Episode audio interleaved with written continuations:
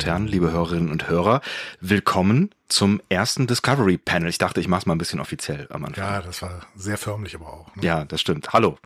Das erste Discovery Panel macht auf und auf dem Panel sitzen heute Andreas Dom und Sebastian Sonntag. Hallo. Ähm, bevor wir jetzt klären, was wir hier eigentlich tun und wer wir sind und warum das alles hier, ähm, vielleicht so eine, so, eine, so, eine, so eine ganz kurze Short Introduction. Introduction heißt das Wort Englisch? Ist immer gut. Es ist so ähnlich zumindest.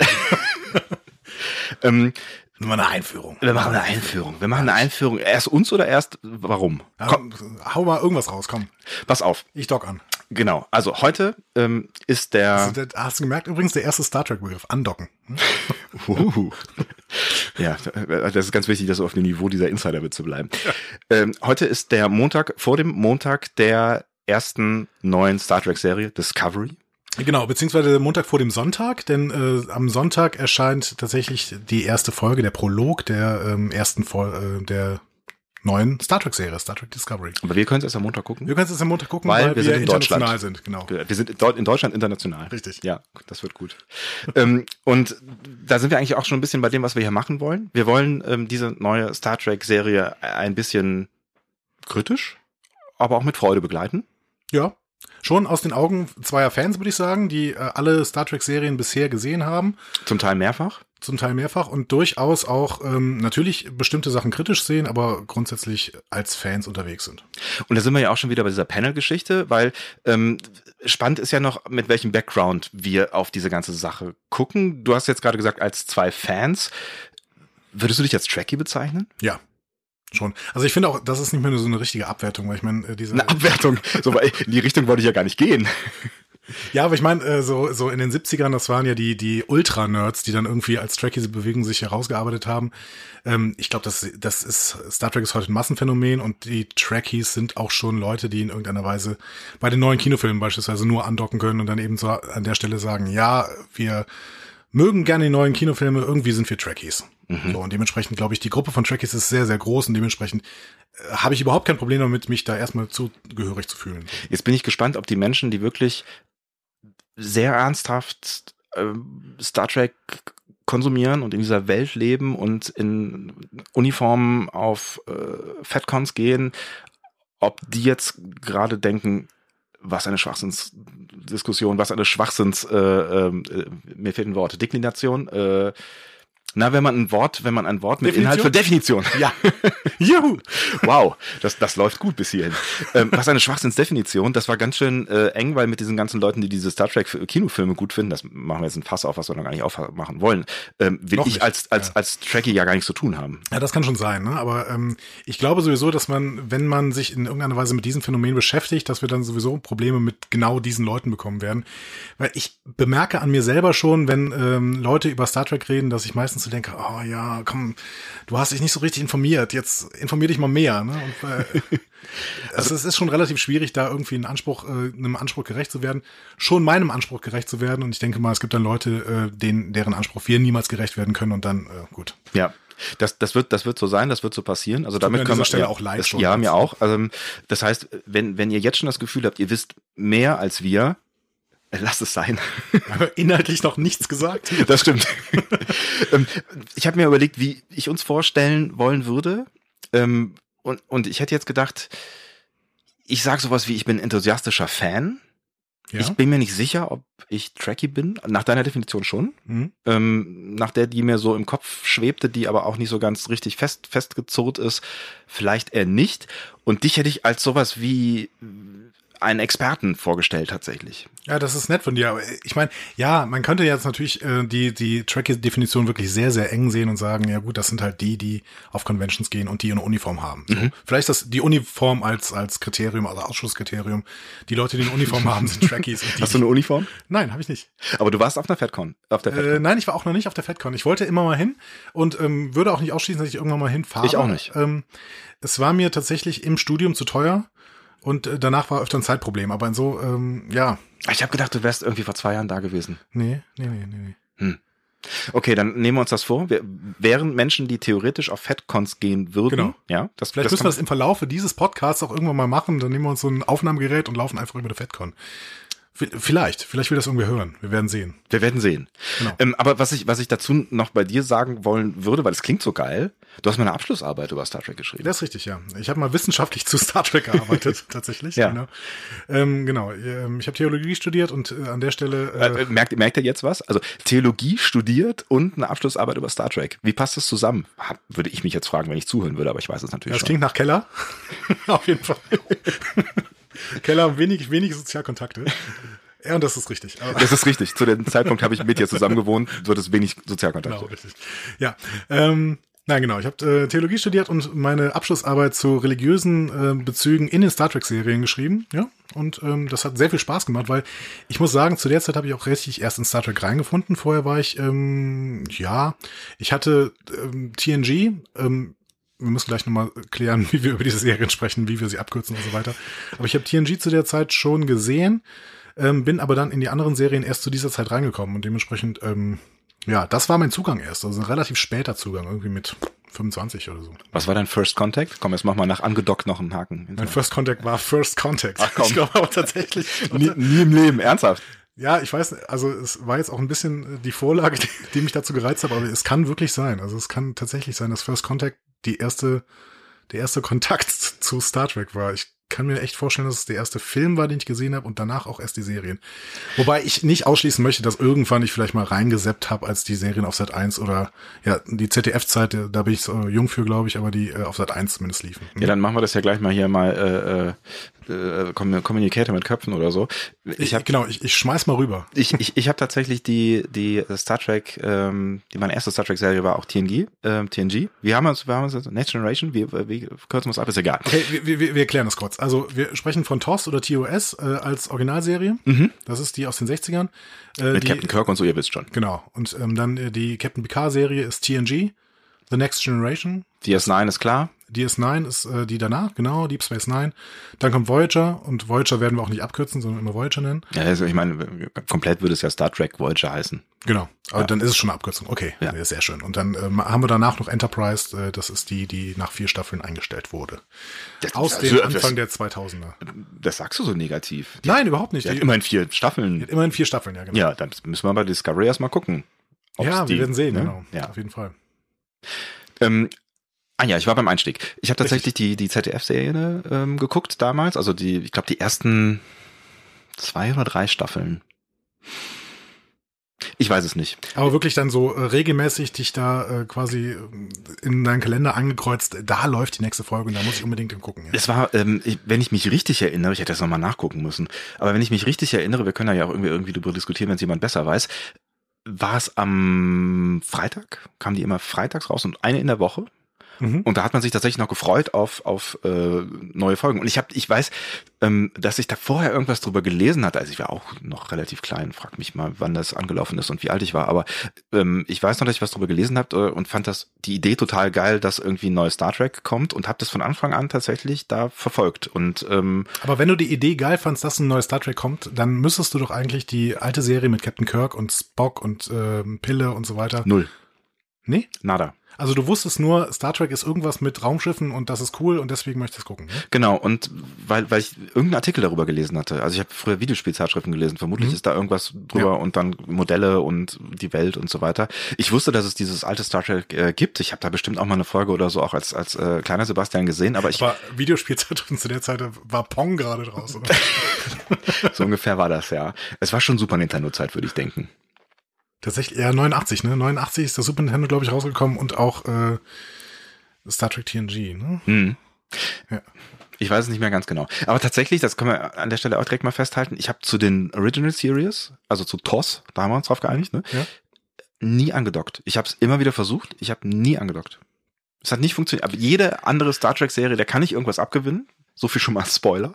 Ähm, aber TOS habe ich nicht, nicht Ja, es ist, es ist schwierig, weil sie natürlich nicht besonders gut gealtert ist. Ähm, es gibt aber einzelne Folgen, die ich mir auch immer wieder gerne anschaue und da ähm, habe ich auch vielleicht ein paar Verweise für eine eventuelle Handlung, da können wir später mal drauf zukommen, äh, zurückkommen, äh, für Star Trek Discovery entdeckt. Aber ähm, Ja, müssen wir, müssen wir gleich mal drüber reden. Also ich finde, es eins, einzelne Folgen dieser Originalserie sind auch wirklich gut. Mhm. Ähm, Bestimmt, aber also ich denke, ich denke zum gesehen. Beispiel an die Tribbles-Folge, die äh, wirklich äh, sehr bekannt geworden ist, auch nachher und von DS9 auch nochmal aufgenommen worden Ich wollte gerade sagen, die ist natürlich toll, aber aus meiner DS9-Perspektive, die habe ich halt aus der DS9-Sicht gesehen und da war es natürlich irgendwie total geil, dass die da die, die Leute reingefummelt haben und das sah Ja. auch ganz geil aus. Ja, ja, klar, auf jeden Fall. Das haben sie richtig gut gemacht. Äh, auch vor allen Dingen dafür, dass es Mitte der 90er war. Mhm. Und wir waren noch nicht so weit mit der Computertechnik.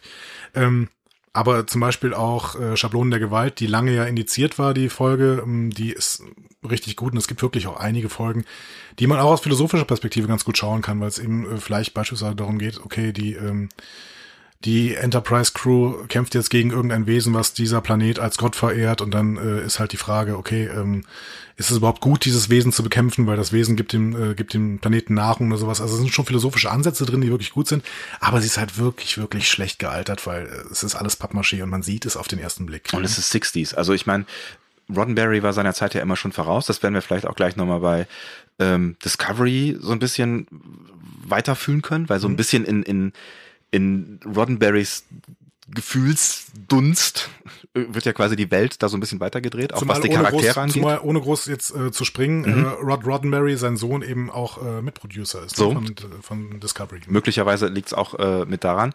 Ähm, ich wollte eigentlich an der Stelle nochmal Danke sagen, dass du jetzt ganz kurz den Experten hast raushängen lassen, so quasi als, als Beweis dafür, dass ähm, du das wirklich gemacht hast, auch mit dieser, dieser Abschlussarbeit und so. Ah ja, okay. Das, Ähm, das können wir aber jetzt abhaken. Ne? genau, wir haken müssen wir nicht mehr groß über diese Arbeit sprechen. Also Das ist, äh, glaube ich, auch schon Ich habe sie, nie, acht ge- Jahre ich her. hab oder? sie nie gelesen. Ähm, Ich habe hab ich es nicht irgendwann gegeben? ich glaube schon. Okay, wir müssen da nachher nochmal drüber reden. Ich glaube, ich habe nur Kommata ver, ver, verbessert. Vielleicht habe ich sie doch gelesen und wieder verdrängt. Egal, das lassen wir an der Stelle. Ich kann noch ganz kurz als ähm, Schnelldurchlauf äh, festhalten. Ich habe ähm, TNG gefeiert, Mhm. habe mich sehr auf DS9 gefreut, ähm, hatte Anfangsschwierigkeiten mit Voyager, Mhm. lasse ich jetzt mal so stehen und habe mich wieder sehr auf Enterprise gefreut und freue mich jetzt ein Loch in die Decke auf Discovery. Ja. Das ist quasi so meine Fanperspektive, würde ich jetzt sagen. Das ist sehr gut, aber es ist vor allen Dingen eine völlig andere Perspektive als meine und das gefällt mir halt, weil wir dann irgendwie einen anderen Zugang haben vielleicht, weil ähm, als ich angefangen habe, Star Trek zu gucken, waren alle Serien schon draußen. Ne? Und zwar fertig. Mhm. Ne? Also es, es war vorbei schon. als ich ange angefangen habe zu gucken, war die Star Trek-Zeit vorbei. Das ist also, genau. Ich habe sie, ich hab sie live Geburt. im linearen TV geschaut. Wie war das denn dann für dich, als dann ähm, irgendwann in dieser Hochzeit, die Hochzeit war ja wirklich so, als äh, TNG gerade richtig gut angelaufen ist, in der vierten Staffel ungefähr, und sie gesagt haben, okay, jetzt machen wir noch eine zweite Serie daneben. Also wie war das für dich? War das, ähm, Ich fand's geil. Also ich fand's wirklich äh, schon schon schon auch sehr spannend, ähm, weil ja auch einzelne Charaktere wieder aufgetaucht sind. Ne? Also ähm, mal abgesehen davon, dass das äh, Captain Picard äh, irgendwann äh, ja ab und zu mal da so rein stolpert, ist ja, in der ja ersten Folge vor allem? Ich, ne, erst, genau, richtig, genau. Das ist ja schon, ja, wow, das ist in der ersten Folge. Mhm. Das ist diese, diese abgespacede, ich muss mich, äh, DS9 ist, glaube ich, die Serie, die ich am, am längsten nicht mehr geschaut habe. Das ist diese abgespacede ähm, Doppelfolge, die irgendwie, Der Fürsorge, äh, nee, nicht der Fürsorge, das war Voyager, sondern ähm, der Abgesandte. Hm? der Abgesandte, genau, wo, Ja. es sehr viel in so einer Meta-Blase sich sich alles irgendwie abspielt. Genau. Hm? Ähm, ja, und, und ne, Worf ist mit dabei, O'Brien ist mit dabei. Also es gibt, gibt so ein bisschen bekannte Charaktere, aber halt ein ganz anderes Layout. Und das fand ich ganz spannend. Nicht mehr diese glatte ähm, Enterprise, äh, alles ist sauber und clean Welt und es gibt auch keine so richtigen Probleme eigentlich. Ähm, es war so ein bisschen rougher und es waren so ein bisschen mehr Fallhöhe und die Leute hatten Geschichten aus anderen Perspektiven. Also es waren nicht alle die gleichen, äh, weiß ich nicht, äh, Starfleet-Absolventen, die alle geil sind, sondern es waren so eine es war halt eine, eine Nachkriegsgeschichte Mhm. oder eine, Oder eine spä Kriegsgeschichte. später auch Kriegsgeschichte im Genau. Prinzip, ja. Ähm, ich habe ja eine Theorie und da möchte ich jetzt mal eine These raushauen, weil äh, ich, wir, wir haben einen verschiedenen Zugang und ich glaube, dass die Leute, die mit TNG groß geworden sind und dann langsam in DS9 reingewachsen sind, TNG immer als die bessere Serie finden, äh, halten werden. Und die Leute, die aber die Serien äh, später und isoliert voneinander gesehen haben, finden DS9 besser. Also mir geht es so, dass ich DS9 wirklich als äh, beste, ich halte die für die beste Star Trek Serie Mhm. und ich würde jetzt vermuten, bei dir ist es eher TNG. Ist, eine- ist eine spannende, ist eine spannende Frage und eine spannende Diskussion, glaube ich, weil von, ähm, von, vom Erzählstrang her ist DS9 vermutlich schon stärker. Also spätestens so ab Staffel 3, wenn, wenn der, wenn die Handlung über mehrere Staffeln hinweg im Prinzip ja gezogen wird, wenn die Charaktere sich wirklich deutlich entwickeln und du, du das Gefühl hast, du kommst an die Leute wirklich näher ran, was mhm. es bei, bei TNG, oh ja, vielleicht später ein bisschen so gab, aber irgendwie nie so mit allen Tiefen und, und Gefühlen und so, wie das, wie das ähm, bei DS9 der Fall war. Also lange Rede, kurzer Sinn. Wenn man, wenn man sich die, die, den Handlungsstrang anguckt, äh, dann verliert TNG relativ sicher. Ja. Aber ähm, ich habe ich hab tatsächlich jetzt ähm, TNG nochmal angefangen zu schauen. Mhm. Und ähm, du wirst Vorbereitung auf diesen Podcast natürlich. Natürlich. Ja. Ähm, äh, ich war da sehr, sehr vorausschauend. Ich habe, glaube ich, irgendwann im Frühling angefangen. Ja, sehr gut. Ähm, und ich habe tatsächlich, äh, wahrscheinlich wirst du jetzt lachen, das, ist das erste Mal auf Englisch geschaut, weil mhm. früher natürlich im deutschen Fernsehen auf Deutsch so. Ja. Ich habe immer die deutsche Synchro gesehen, die gut ist. Ähm, Allgemein übrigens bei allen Star Trek-Serien ist die deutsche Synchro wirklich äh, guckbar. Ja, kann man, kann man schon so sagen. Ähm, aber auf Englisch gewinnt diese Serie ja, sie, sie gewinnt Patrick Stewart. Ja, okay. ähm, sie verliert auch so ein bisschen was. Also man merkt schon, also gerade so in der ersten Staffel merkst du halt, dass Patrick Stewart einfach alle an die Wand spielt und ähm, äh, so ein Jonathan Frakes daneben wirkt wie ein Stück Holz. Ja. Jonathan Frakes spielt die Nummer eins ja bei TNG und äh, man muss tatsächlich sagen, er hat danach auch nicht mehr groß viele Rollen bekommen. Aber er ist, er ist jetzt der Moderator bei ähm, wie hieß denn das? Pseudo komische nee. Elemente, Physi Doppel metaphysischer Mist. So ungefähr hieß es. Okay, super. Aber Jonathan, Jonathan Frakes äh, macht, führt Regie jetzt auch bei Discovery wieder. Genau, also er hat einige äh, Regiearbeiten geführt bei den Filmen, mhm. glaube ich. Ne? Ähm, auch, auch schon, glaube ich, Folgen. Also ich bin mir nicht ganz sicher, aber ich glaube, er hat bei DS9 ja, oder Folge bei Voyager hat er schon Folgen gemacht, ne? Bei beiden, glaube ich. Hm. Genau. Und äh, wird jetzt auch eine Folge von Discovery übernehmen. Ich weiß nicht, ob das ein Fanservice ist, dass die Leute eben so ein bisschen andocken können und sagen an der Stelle, okay, Jonathan Frakes, der bringt uns so ein bisschen die alte Star Trek-Zeit zurück und deswegen äh, ist das gut, dass er jetzt Regie führt. Aber lassen wir uns nochmal auf uns zukommen. Er hat jetzt auch schon ein bisschen was geleakt übrigens. Er ne? hat gespoilert. er hat gespoilert so ein bisschen. Aber wobei, ähm, ich habe auch im Netz schon den Ausspruch gehört, ja, ähm, früher hätte man das niemals Spoiler genannt. Also Es ist nicht so richtig viel warum genau. rumgekommen. Wollen, wollen wir es an dieser Stelle jetzt stehen lassen? oder? Ich bin mir nicht so sicher. Äh, weil wir würden ja auch spoilern. Ne? Vielleicht hat es okay. ja jemand nicht gelesen. und Ja, äh, genau. Vielleicht machen wir ganz am Ende noch so einen kleinen Spoiler-Teil und sagen das, was so quasi schon geleakt worden ist. Es ist tatsächlich nicht viel. Nee, genau. Gut dann äh, verschieben wir das. Ähm, Mal auf den späteren Teil jetzt, wenn wir so ein bisschen über Discovery noch reden wollen. Aber genau. Gerade sind wir noch beim Star Trek Hintergrund. Und und noch, ich, genau. ich versuche mal die die Frage noch kurz zu Ende zu führen mit mit der Lieblings Star Trek Serie. Ähm, ich also, ich gucke die Folgen jetzt nochmal und war tatsächlich überrascht darüber, wie gut die Folgen am Anfang doch sein können. Echt in der ersten Staffel? Oder in der zweiten Staffel? Die, also, ne, ich weiß nicht, wenn wahrscheinlich, wenn, wenn ihr die äh, geguckt habt, dann geht euch das wahrscheinlich ähnlich wie Andy, der jetzt gleich sagen wird, naja, so ab Staffel 3. Eigentlich ab Staffel 4 geht's also, los. Sobald Riker seinen Bart bekommt. Das ist Staffel 2. Ja? Ab Staffel 2 hat, hat dann, Riker Bart. Dann geht's langsam, ja. ja. Da ähm, ist noch diese furchtbare Doktor dabei und als der als Beverly Crusher wieder zurückkommt, ist dann alles gut. Also Staffel, Staffel 3. Ja. Ich finde aber tatsächlich, dass die, die ersten Folgen einen Charme haben, der mir bis dato auch entgangen ist. Ja, aber es ist, es ist bei allen Star Trek Serien und das, da nehme ich wirklich, also ich nehme keine einzige, ich nehm, also da würde ich fast sagen, Enterprise hat schon fast den besten Star, äh, Start hingelegt und das ist die neueste Serie und das ist die, die am unerfolgreichsten war, äh, ja, kann man nicht unbedingt sagen, aber auf jeden Fall die, die äh, zum falschen Zeitpunkt einfach zum falschen Zeitpunkt ist, rausgekommen ist und die von den Kritikern auch jetzt nicht besonders gut ähm, beschrieben worden ist, aber eigentlich hat die noch den besten Star, äh, Start hingelegt, weil man die hat Man braucht keine drei Folgen, um reinzukommen. Richtig, äh, drei, genau. keine drei Staffeln, um reinzukommen. Keine drei Staffeln, genau. Ja, also drei Folgen wäre ja okay. Und bei TNG ganz im Ernst, also und und auch bei bei DS9, also die ersten beiden Staffeln sind halt ja Setting und Personenkonstellation klar machen und sowas. Aber so richtig los geht's da noch nicht. Ich muss mir nochmal die ersten ähm, drei Staffeln äh, DS9 angucken, weil Machen wir bitte bis nächste Woche. Gar kein Problem. Weil tatsächlich, also was ich bei TNG gerade in der in der ersten Staffel sehr gefeiert habe, ist ist äh, Patrick Stewart und die, die, die Battles, die er sich mit äh, John Delancey, mit, mit Q liefert. Ähm, und diese ganzen Shakespeare-Zitate und dieser, dieser, also das ist einfach auf einer Metaebene sehr komisch, ähm, die ich nicht verstanden habe, als ich es auf Deutsch und mit, keine Ahnung, neun geguckt habe. Komisch.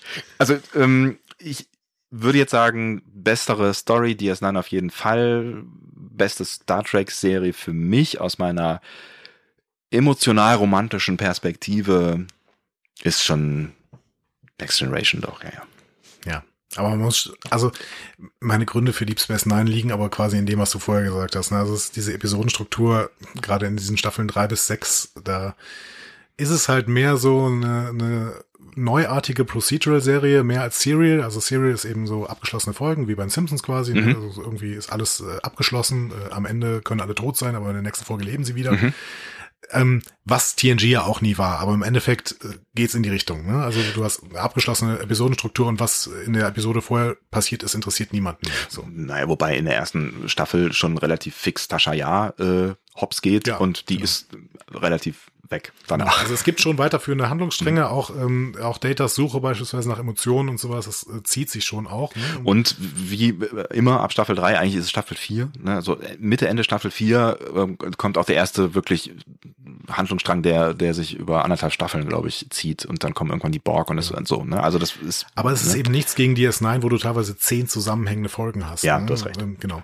Und ähm, die Charaktere sind bei DS9 sehr, sehr, sehr tief und das hat TNG allenfalls bei Captain Picard geschafft und bei allen anderen irgendwie nicht. Weil immer, äh, man muss sagen, Worf wechselt von dem einen Schiff zur Raumstation und hat plötzlich einen Charakter. Also er hat plötzlich in irgendeiner Weise eine Zeichnung. Ne? Die hatte er bei TNG nicht. Und da hat man gemerkt, dass diese Serie einfach das nicht das geschafft hat, was DS9 an der Stelle geschafft hat. Hm. Ja, es war aber auch eine andere Zeit. Also ich glaube, es war auch eine andere Zeit. Ich meine, guck dir an, welche Serien zu der Zeit produziert wurden, weiß ich nicht. A-Team wäre jetzt gemein, aber da hat auch niemand eine Char also die Charakterbeschreibung von allen äh, fünf Mitgliedern dieses A-Teams passt, glaube ich, komplett auf den Bierdeckel. Ja. Da ist sie wahrscheinlich auch entworfen worden. Ja, ja insofern. Aber wo du jetzt ähm, gerade bei, bei äh, Captain Picard bleibst, ähm, was ist denn dein Lieblings-Captain? Picard. Tatsächlich, also da gehe ich ein bisschen von meiner Liebe äh, von DS9 weg, weil ich TNG eben auch als eine sehr, sehr, für eine sehr, sehr gute Serie halte. Und Cisco hat's bei DS9, das ist ein guter, ähm, aber er ist nicht immer so kohärent, finde ich. Also teilweise, teilweise ist es ein bisschen lang, langweilig und ähm, er ist nicht so schlau. Also Picard ist einfach unfassbar schlau und du denkst immer, okay, der ist allen anderen eigentlich äh, rein rein von von seinem äh, ja von seinem Logik logischen Denken und von von seiner Empathie auch irgendwo, außer gegen Kinder. Und ähm, und auch von seiner Moral eben ist er so weit überlegen.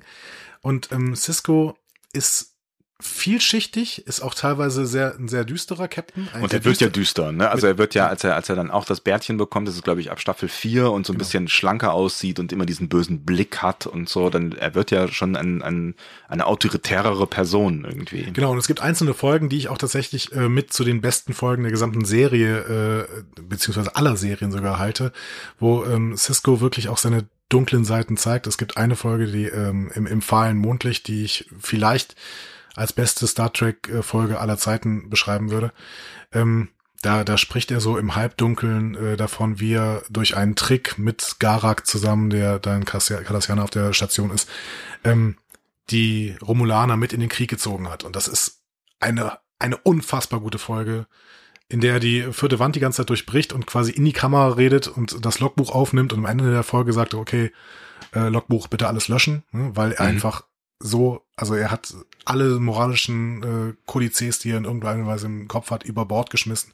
Und das macht diesen Charakter sehr, sehr vielschichtig. Aber ja, Picard, Picard ist einfach ein Philosoph und ähm, ja. Ich frage mich tatsächlich, wie viel das am Ende mit dem Cast selber zu tun hat.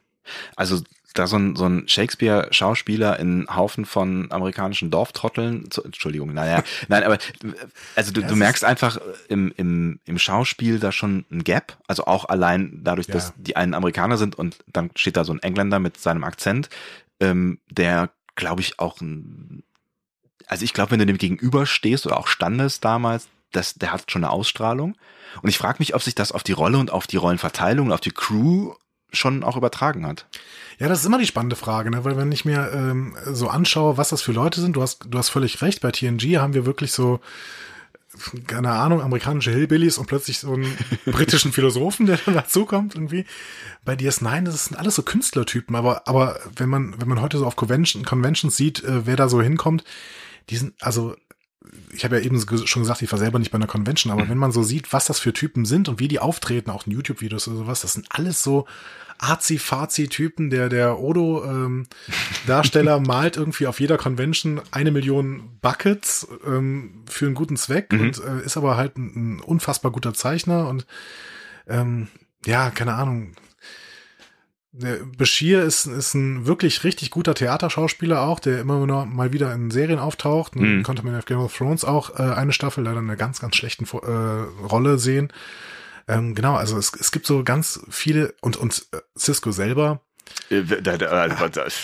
was da los ist. Also wenn wenn wenn ihr die also er hatte auch ein Alkoholproblem, ne? Das ist ähm, ist das so? Ja, ja. ich habe das nochmal nachgelesen, ah, ja. nachdem ich diese ähm, nachdem Captains. Ich diese äh, Doku Captains von William Shatner äh, gesehen habe. Wenn ihr die nicht gesehen habt, dann äh, schaut die mal an. Die ist irgendwie ganz spannend, weil zwei zwei Dinge kommen irgendwie raus. Einmal äh, wie, wer heißt denn Cisco noch gleich? Ich, Avery Brooks. Avery Brooks, genau, danke. Äh, Avery Brooks ist ein bisschen spooky. Ja. Und ähm, wenn man einen Star Trek Captain spielt oder auch bei einer Star Trek Serie mitgespielt hat, dann gehen Beziehungen Ehen kaputt. Also ja. Und zwar durch die Bank. Ne? Genau. Also sie sind alle irgendwann allein gewesen. Ja. Und, und, es, und die sind alle irgendwie nett. Also ja. auch, auch selbst Shatner, der ist halt ein Selbstdarsteller und ein, ein Showy irgendwie, aber der hat so das Herz am rechten Fleck und ähm, das, mir, mir gefällt es sehr gut. Und ich muss auch jetzt sagen, weil die, diese Frage nach dem beliebtesten Captain oder nach meinem Lieblingscaptain, ich beantworte sie mit Picard, aber ich muss sagen, ich finde alle Captains gut. Alle. Und da finde ich tatsächlich den von Enterprise am schwächsten sogar. Scott ähm, Bakula. genau, Scott, Scott Bakula ähm, spielt den schon ganz gut. Ähm, ich habe jetzt letztens noch mal auch hier für eine Recherche, wo denn Discovery hingehen könnte, eine Spiegel-Episode von ähm, äh, Enterprise gesehen. Und das spielt er auch ganz gut, dass er dann plötzlich eben so ein bisschen, äh, ja, ein bisschen so einen bösen Charakter hat, aber auch nicht ganz ins Böse abdriftet und sowas. Aber hat mir nicht, hat mir noch am schlechtesten gefallen, aber ich fand die Captains ansonsten alle gut, gut gezeichnet auch. Ich erinnere mich daran, als Voyager rauskam, dass es massiv Kritik an Janeway gab.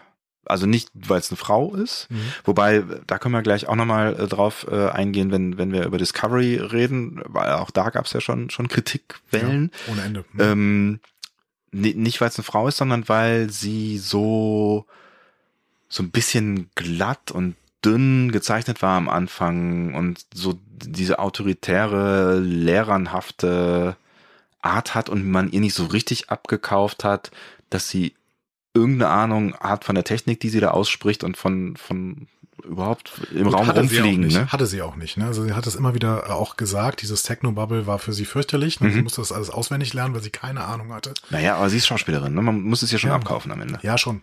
Und ich, ich finde aber, das ist unfair. Also ich finde, wenn man die alle so an den ersten Folgen bewertet, dann ja, klar spielt Picard die alle an der Wand, an die Wand, aber so richtig äh, nehme ich ihm dann auch nicht mehr den Raumschiff-Captain ab, sondern mhm. dann ist er halt Shakespeare so oder ist er Hamlet auf der Bühne, äh, äh, Hamlet auf der Brücke. Mhm. Ähm, Im Prinzip, ja. im Prinzip muss man die so ein bisschen kommen lassen, muss man so ein bisschen äh, sehen, wohin die sich entwickeln und wie die eigentlich ihren eigenen Charakter auch mit und mit ausspielen. Und da ist für mich tatsächlich Voyager eine der, der Serien, die sich am stärksten für mich entwickelt hat. Ähm, weil am Anfang war ich, als die damals noch in diesem linearen Fernsehen geschaut habe, nicht wirklich total begeistert. Und ähm, ich glaube, das ist tatsächlich die Star Trek-Serie, die ich mittlerweile am häufigsten gesehen habe weil sie tatsächlich so viel Spaß macht. Also ich habe das, äh, bevor ich jetzt äh, mit, mit TNG nochmal angefangen habe, habe ich Voyager geguckt und ich finde, die macht einen riesen Spaß. Also auch die Charaktere machen, machen großen Spaß und ähm, der Handlungsrahmen, der ist jetzt vielleicht nicht so spannend wie bei, bei DS9, aber er ist gut. Ich habe große Probleme mit Voyager tatsächlich. ich sehe einen Charakter, der unfassbar gut ist. Den Doktor. Den Doktor. Mhm. Der ist, der ist äh, auch wahrscheinlich der beste Schauspieler mhm. tatsächlich. Aber ähm, ich habe große Probleme sowohl mit vielen ähm, mit vielen Episoden gerade in der Mitte, die in irgendeiner Weise Konflikte zeigen, die nicht vorher aufgebaut wurden.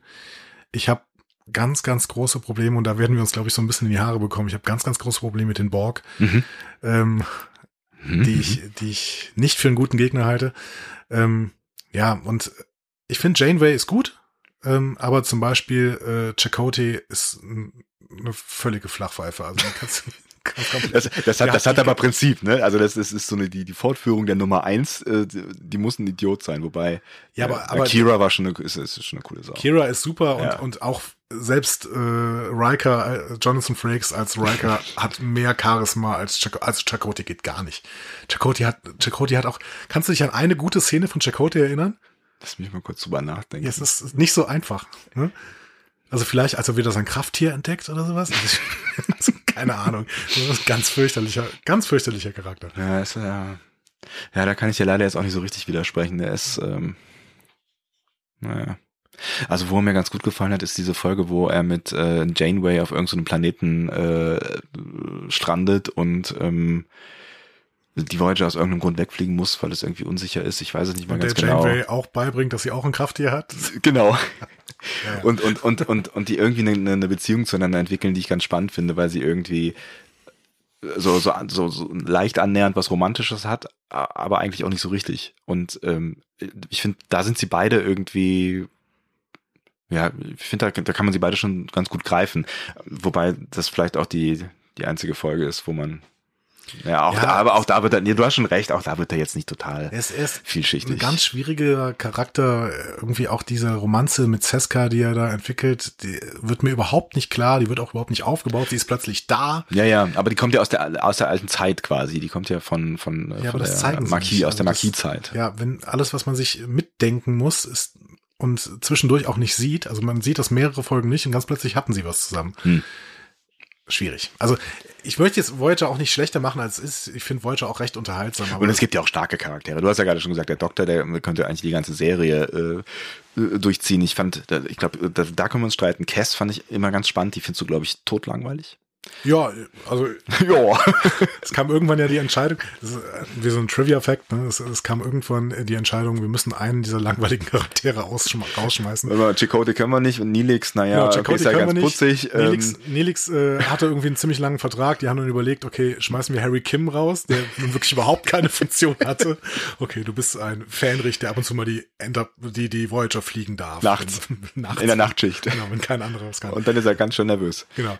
Ähm, also schmeißen wir Harry Kim raus oder Cass und dann äh, ist tatsächlich ähm, haben die einen Würfel geworfen nein die das GQ Magazine hat äh, die Top 50 Male Character äh, wer ist hier am schönsten sexiest man keine Ahnung da ist ähm, Garrett Wang, der Darsteller von Harry Kim, tatsächlich drunter gelandet. Dann haben, sie, dann haben sie sich überlegt, okay, wir können ja nicht den, also der hier ist für, die, für das weibliche Publikum sehr richtig gut. Und dann haben sie Cass halt die ja sowieso nicht eine hohe, keine hohe Lebensdauer hatte, weil sie irgendwie sieben Jahre alt werden darf. Ich glaube zehn, oder? Bei zehn ist man richtig alt. Weiß ich nicht, aber irgendwie so. Ne? Aber sie war ja immer schon, ich glaube drei war sie, als sie sich in diesen Schmetterling verwandelt hat. In diesen Raum, Raum also Schmetterling. Ent, entpuppt. Ja. genau. Auf jeden Fall äh, haben sie sie dann äh, rausgeschmissen, ja. Und dafür natürlich einen wirklich guten Charakter reingeholt mit Seven of Nine. Ja. Ich möchte an dieser Stelle noch mal erinnern, ihr seid im äh, Discovery Panel und wir reden tatsächlich auch irgendwann über Discovery. Ja, ihr müsst da jetzt durch, tut mir leid. Das ist wir haben uns überlegt, wir bauen das so ein bisschen auf, damit ihr wisst, wo ihr uns verorten könnt. Also wo wir herkommen, so, deswegen reden wir jetzt so ein bisschen über Star Trek. Ist gut, dass du alle nochmal reinholst. Ja, ich dachte gerade, ich habe gerade auf die Uhr geschaut und dachte gerade so nach, ähm, ich, ich habe nicht genau auf die Uhr geschaut, aber ich glaube nach 40 Minuten ungefähr. Ähm, äh, Nein, du hast das völlig falsch eingestellt. Ja? Bei, bei 33 Minuten. Ja, dann ist doch alles, ist alles gar kein Problem. Problem.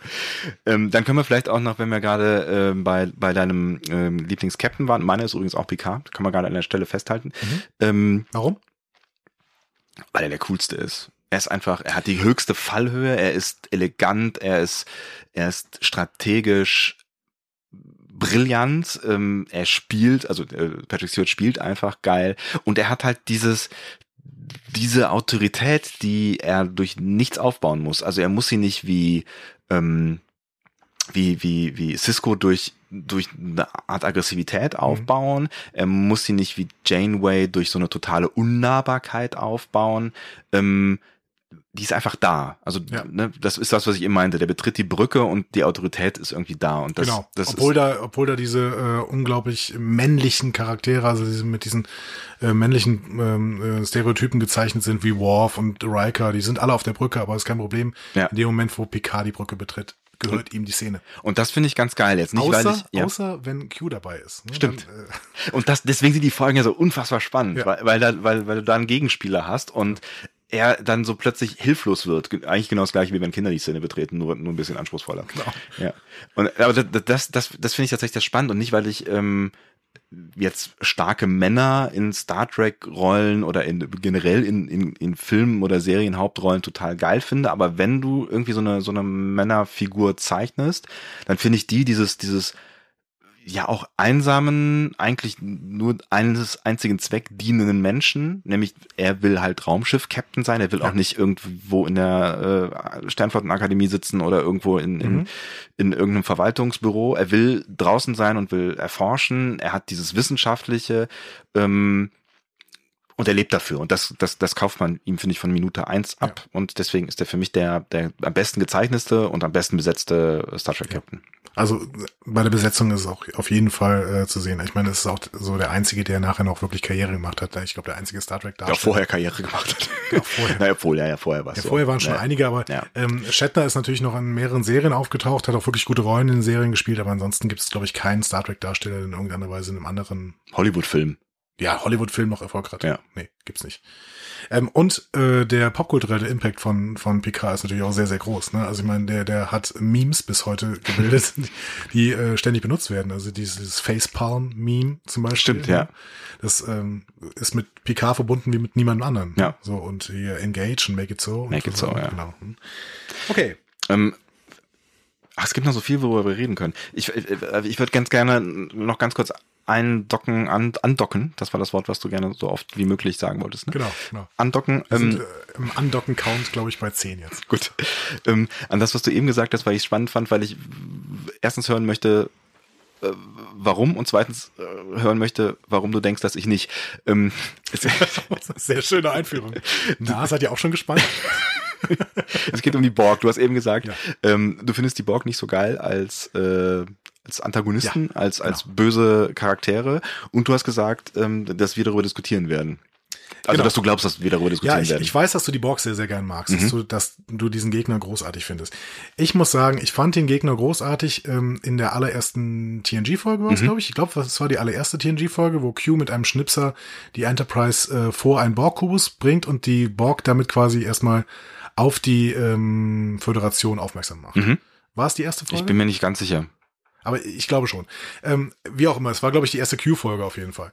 Ja, die Und- erste äh, die Mission, erste Mission, Q. Mission Farpoint ist ja mit Q. Also insofern, also da tritt, tritt Q ja das erste Mal auf. Ich glaube schon, also dass es so ist, aber es kann auch die zweite Q-Folge gewesen sein. Aber wie auch immer, es ist auf jeden Fall eine Q-Folge, wo äh, Q mit einem Schnipser quasi den Menschen zeigen möchte, ähm, seid mal nicht so arrogant, denn äh, wenn diese Gegner kommen, habt ihr überhaupt keine Chance. Mhm. Und das ist das, was die Borg von Anfang an bestimmt. Wenn diese Gegner kommen, haben die Menschen keine Chance, weil die Borgs sind übermächtig. Die Borg wollen auch nichts anderes als alle ähm, Lebewesen quasi in sich vereinen. Die wollen die in irgendeiner Weise assimilieren und ähm, Aus, auch, auch aus keinem Antrieb, aus, oder aus keinem anderen Antrieb als äh, zu assimilieren, also auch Genau. um besser zu werden, um zu lernen. Und das ist auch zum Beispiel, das ist so ein Ding, ähm, wenn, wenn ich das mal vergleichen würde, wenn mit, mit Game of Thrones vergleichen, ne, da haben wir äh, den, den Nicht spoilern übrigens na, an ich, dieser Stelle. Ich spoiler, ne? ich spoiler nicht, aber wir haben, wir haben äh, die dunkle Bedrohung aus dem Norden, den Night Mhm. King. Ne? Und unabhängig davon, wo wir jetzt gerade sind, es ist völlig klar, dessen Motivation ist einfach nur, wir wollen töten. So. Und die Borg wollen assimilieren. Und es gibt keine Verhandlungsbasis. Also es gibt keine Möglichkeit, in irgendeiner Weise mit diesem Gegner ins Gespräch zu kommen. Aber das, das, das finde ich gerade ganz spannend, dass du diesen un, also diesen entmenschlichten Gegner hast, der ähm, ja auch so ein bisschen wie, wie, wie Tierschwärme funktionieren. Also ne, so dieses, du kannst den betreten ähm, und es passiert nichts, solange die nicht merken, dass du eine Bedrohung darstellst. So, also dieses, dieses animalische. Das würde dich interessieren, ja klar. Ja. Die grundsätzliche Struktur der Borg finde ich auch noch ganz interessant. Nur sie sind halt kein guter Handlungsträger. Man hat auch irgendwann gemerkt, in Voyager haben sie dann äh, versucht, die Borg irgendwie größer einzubauen und größere Stories mit den Borg zu machen und sind in große Probleme gekommen. Dann haben sie plötzlich angefangen, die Borg anzupassen und haben gesagt, okay, die haben übrigens eine Königin, mit der man dann verhandeln kann. Das ist, glaube ich, in dem Star Trek 8, den du, glaube ich, eben zitiert hast, ne, nochmal reingekommen. Ist in Star Trek 8, aber das kommt auch schon in äh, TNG. Mit der Borgkönigin. Mit der Borgkönigin. Okay, aber auf jeden Fall, äh, die, die Innovation der Borgkönigin ist so ein bisschen ein Zugeständnis daran, dass die Borg im Prinzip ein schlechter Gegner sind, weil äh, du brauchst einen Charakter. Du hast mit der Borgkönigin einen Charakter, der. Du brauchst irgendeine ja. Möglichkeit, wie die Menschen mit denen inter interagieren können. Wenn die einzige Interaktion darin besteht, dass äh, es Krieg gibt, sobald die da sind, dann ist es ein, halt ein schlechter Gegner. Ich würde dir mich gern sagen, mein Lieblingsgegner ist ganz klar äh, Guldukat ähm, aus, aus DS9. Hm?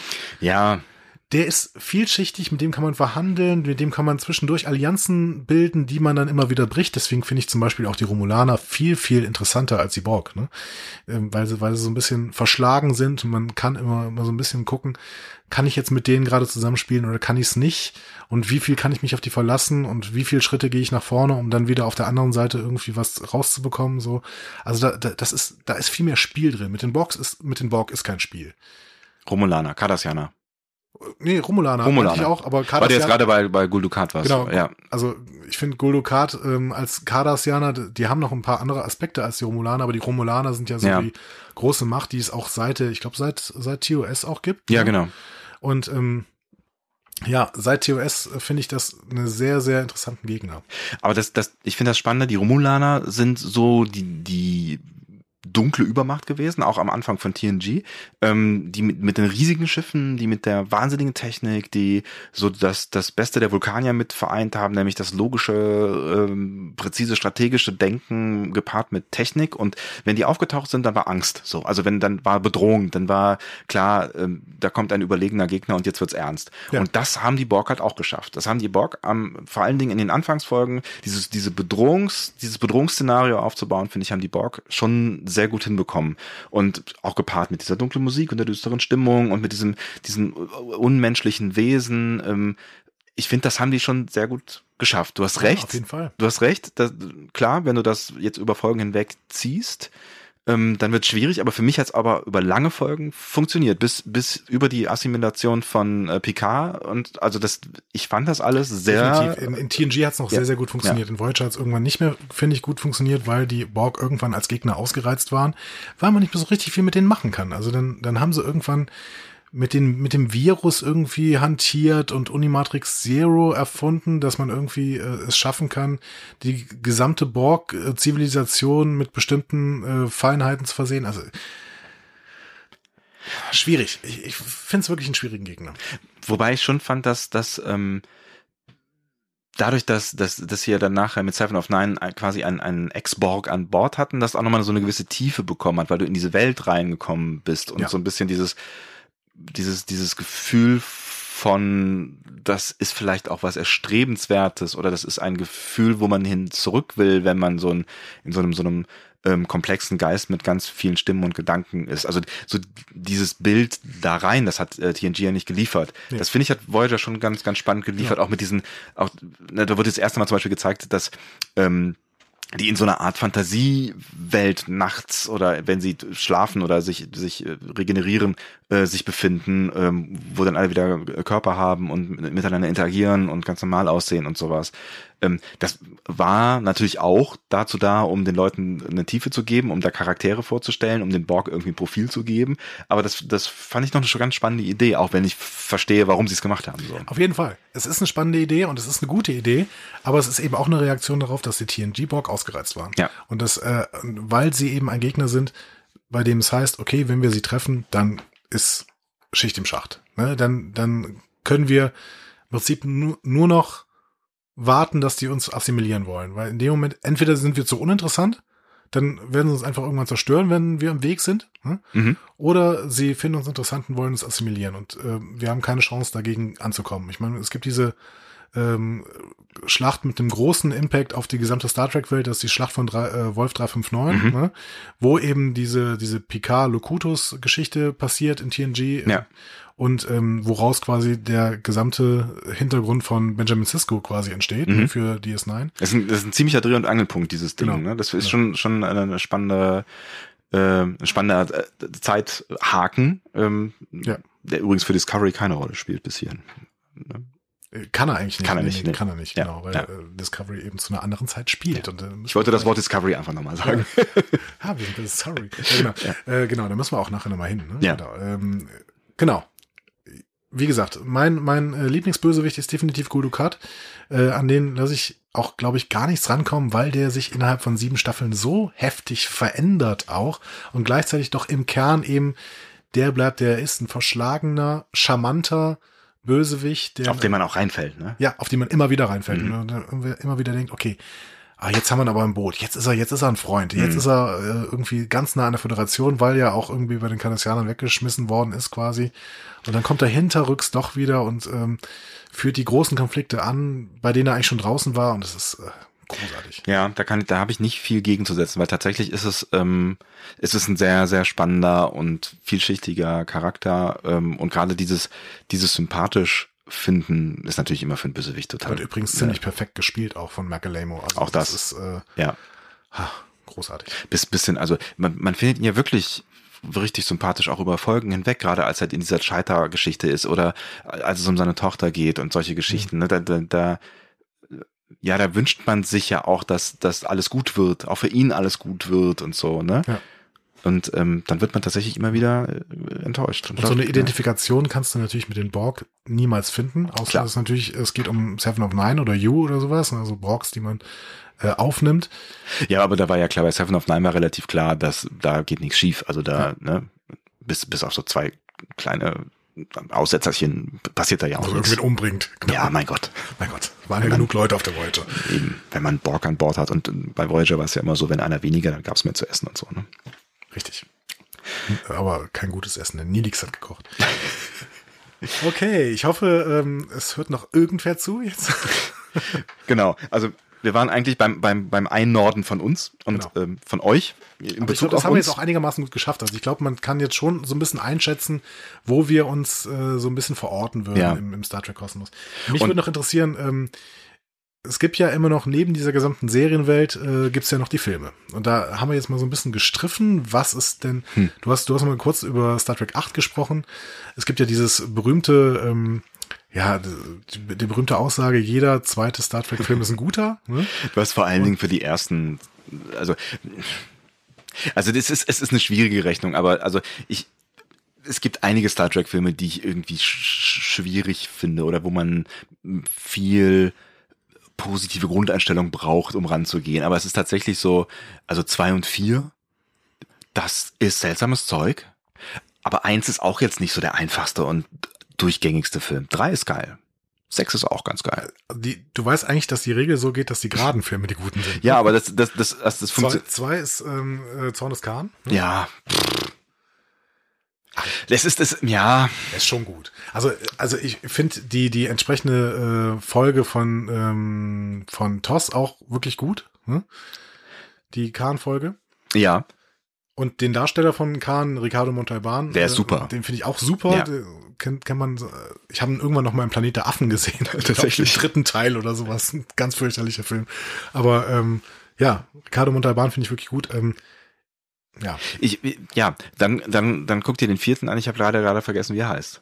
Das ist der mit dem Buckelwal? Ja, und das ist der größte Schwachsinn, den, den, der unter dem Namen Star Trek je gedreht wurde, aber meiner Meinung nach. Er ist witzig. Also eine, irgendeine ja, man Sonde, lernt Spock kennen, aber gut, man kennt Spock vorher auch schon. Irgendeine Sonde, die nur mit Buckelwalen kommuniziert und dann springt Spock völlig unmotiviert in irgendein so ein Buckelwalbecken. Also, es, also das, das, ich glaube, das war die LSD-Zeit von, von Star Trek. ja, schon, ne? Also das fand ich richtig, richtig schräg. Und ich, deswegen funktioniert diese, diese Regel, finde ich nicht. Ja. Äh, die funktioniert aber auch schon, schon für mich generell nicht, weil ähm, ich zum Beispiel sieben mag.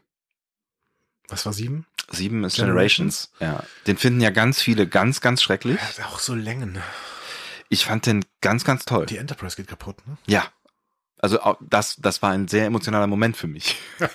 Ohne Scheiß. Hast du geweint? Ähm, ich weiß es nicht mehr genau, aber ich könnte, könnte, könnte mir vorstellen, dass ich hätte weinen wollen. Ähm, Nein, also das für mich war das erstens so ein ganz großes Erlebnis. Jetzt ein Kinofilm mit mit dieser Crew, die also ne, das ist so ein bisschen wo man irgendwie, wenn man Staffel für Staffel guckt, darauf hinarbeitet und sich wünscht, dass es irgendwann mal passiert mhm, und dann ja. passiert's.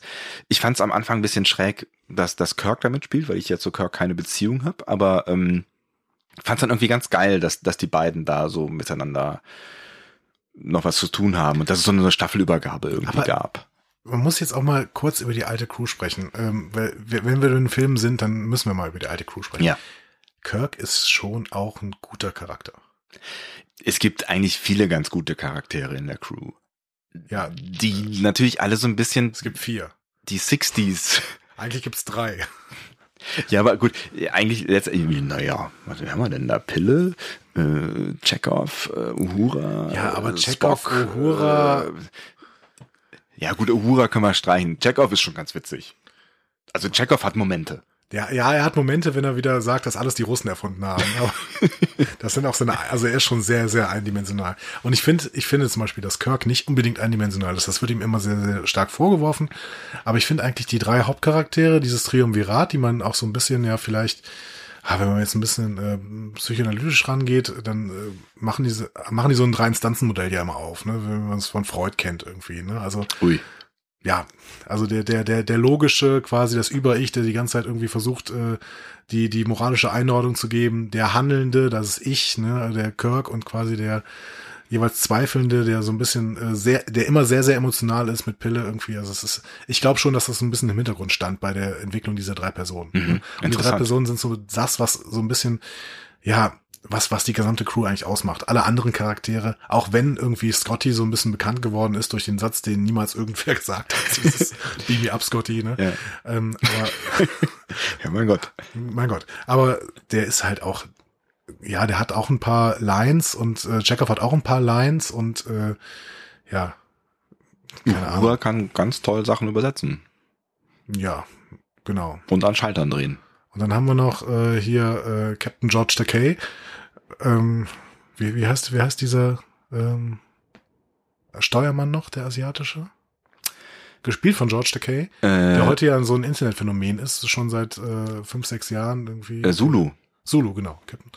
Genau. Ja. Zulu auch ganz interessant, aber Ah, Wahrscheinlich die, die, die Star Trek-Figur, die am häufigsten noch später auftaucht, oder? ja, der hat irgendwann ein eigenes Kommando ne, in den Ja. Filmen ne, und taucht dann immer wieder auf und darf irgendwas machen, ja. Aber ähm, ich weiß nicht, so besonders gut ausgearbeitet finde ich die nicht. Und deswegen, was ich auch nicht verstanden habe, und da kommen wir vielleicht auch mal wieder zu den Filmen zurück und zu den neuen Filmen, ich habe nicht verstanden, warum man gerade diese Crew dann wieder aufnimmt. Also auch wenn diese drei ganz gut ausgearbeitet sind, die gehen ja auch so ein bisschen verloren in den neuen Filmen. Und Ist dann ja kommen, nur wir zu den, einer. kommen wir zu den neuen Filmen. Ja, ja, ja. Ich, ich weiß, was du meinst und ich glaube, das, es war vielleicht so ein, so ein bisschen so erstens der Wunsch, ähm, so, so nochmal zurückzuschauen. Äh, weißt du, also die alten Fans nochmal an Bord zu holen und zu sagen, dass sie dass sie so einen, so einen würdigen, so einen würdigen Abschluss bekommen in diesem äh, Film. Also ich, ich kann, ich kann das schon ein Stück weit nachvollziehen und es hat ja auch ein Stück weit funktioniert tatsächlich, dass äh, dass man so quasi wirklich eine, eine, eine, eine Übergabe schafft, weißt du? Also so eine, so eine, so eine Staffelübergabe. Das ist natürlich eine, eine verspätete Staffelübergabe am Ende. Aber ich finde, es funktioniert äh, schon. Und ich finde es halt großartig, dass sie. Ja, mein Gott, das ist Wasser. Wir müssen trinken. Wir müssen trinken nach einer Stunde. Ich bin gerade gar nicht vom Mikro, man hört mich wahrscheinlich trotzdem. Ja, ja, ich, äh, du, du, du schwebst ja irgendwo frei durch den Raum. Ähm, also insofern finde ich den, den siebten schon, schon irgendwie gelungen. Es ist ein erstes gutes Abenteuer für die, für die ähm, TNG-Besatzung und es ist ein würdiger Schluss äh, für die TOS-Besatzung. Ja, aber du warst jetzt, du warst jetzt schon, äh, du warst noch bei Generations und da gebe ich dir auch recht. Ähm, ich hatte gerade schon mal ein Stück weiter gedacht und habe gedacht, okay, warum nimmt man diese Crew, Ach so. die da äh, die ersten ähm, sieben Filme bestritten hat und im Prinzip aber keine besonders gute Charakterentwicklung hatte Mhm.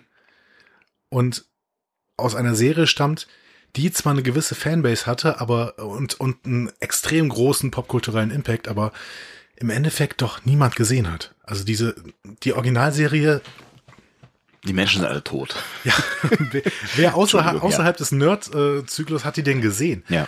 Und dann bringt man eine neue Filmreihe mit diesen Leuten raus, die alle neu besetzt werden und auch eine neue, äh, ganz viele neue Stories bekommen. Ja, und auch ein Das neues, auch ein neues Look and Feel irgendwie, ne? Also ich meine, es, Ja. es passt ja in nichts hinein. Also sie passen ja einfach in nichts rein, was so aus dem Star Trek-Universum bekannt war bis dahin so. Genau.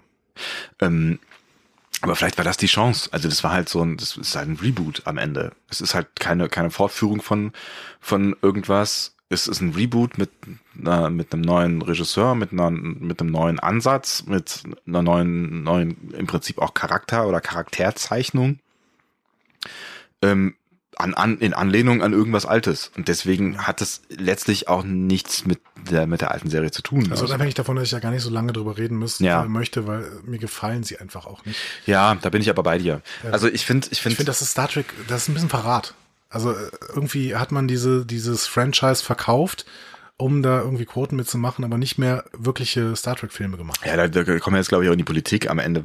Es hat ja auch was mit Rechten zu tun gehabt und äh, äh, damit, dass die Rechte irgendwie ja in, in zwei verschiedenen Händen lagen und ähm, liegen und äh, dass man wahrscheinlich irgendwann mal Kohle damit machen wollte und äh, J.J. Abrams jetzt auch nicht der schlechteste Regisseur ist und der natürlich auch hätte was was Tolles machen können.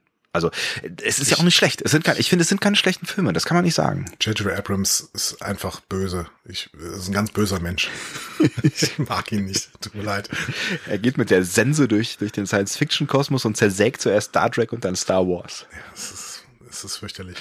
Naja, Also, wo- du wirst, du wirst, also Ich bin- ich bin- ich bin- ja. unabhängig davon, ich habe alle drei Filme gesehen Ja. und ich finde alle drei Filme als Science-Fiction-Filme gar nicht so schlimm. Ich auch nicht. Aber sie, sie- ja, sie sind ein Verrat an Star Trek. Das kann Ja. man, das kann man schon so sagen. Mit Star Trek haben die gar nichts am Hut. Ja. Und äh, die haben gute, die haben gute Szenen, die haben einen, in, in Teil 2 einen ganz hervorragenden Benedict Cumberbatch, der auch da an, alle Leute an die Wand spielt. Die haben äh, in Teil 3 könnte auch eine, eine TNG-Folge sein, ohne Frage. Mhm. Aber halt mit einem ganz anderen Look and Feel, wie du es eben gesagt hast, mit einem ganz anderen Anspruch auch. Und das, ah, das darf man nicht machen. Und da, da habe ich tatsächlich ähm, Sorge gehabt, als ich die ersten Trailer Ja. von Discovery gesehen Genau, da habe. müssen wir jetzt mal an der Stelle rüberkommen. Ne? Also wir haben Alex Kurtzman, der tatsächlich ähm, Mitproducer der Filme war, der jetzt Producer der Serie ist. Mhm. So, wir haben Roberto Orci, glaube ich, wird er ausgesprochen. Bitte äh, nagel mich darauf fest, wie die Sachen ausgesprochen werden. Wir kommen da gleich bei den Hauptdarstellern der Serie noch ein ganz, ganz großes Problem übrigens.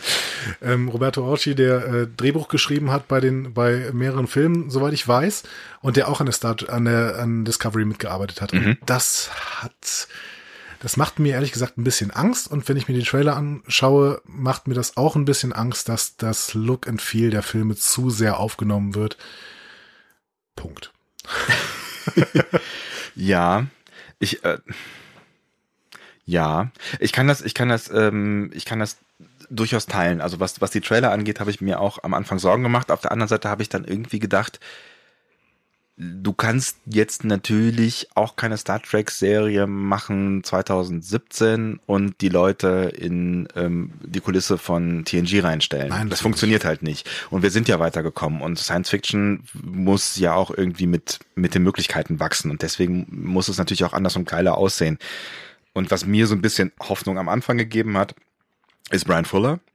Oder Ja. war Brian Fuller, muss man an der Stelle ja sagen, ähm, weil er das Produktionsteam ja verlassen hat. Genau. Brian Fuller ähm, war schon Schreiber bei TNG, hat dann auch Regie geführt bei DS9 und ganz, ganz, ganz viel bei Voyager. Ich glaube, 81 Folgen hat er geschrieben und Regie geführt oder äh, zumindest waren 81 Folgen beteiligt bei Voyager. Also der ist jemand, der sich im Star Trek Serienkosmos sehr, sehr gut auskennt und allgemein im Serienkosmos seitdem viele Erfolge gefeiert hat. Ne? Also ähm, die, seine letzte, sein letztes äh, großes Erfolgserlebnis, vielleicht nicht unbedingt bei äh, an den Kassen, aber durchaus im Kritikermund, war äh, Hannibal. Ähm, das wirklich eine sehr, sehr gute Serie mit einem ganz eigenen Look war und wo man gemerkt hat, okay, Fuller hat was vor und Fuller weiß, was er machen möchte.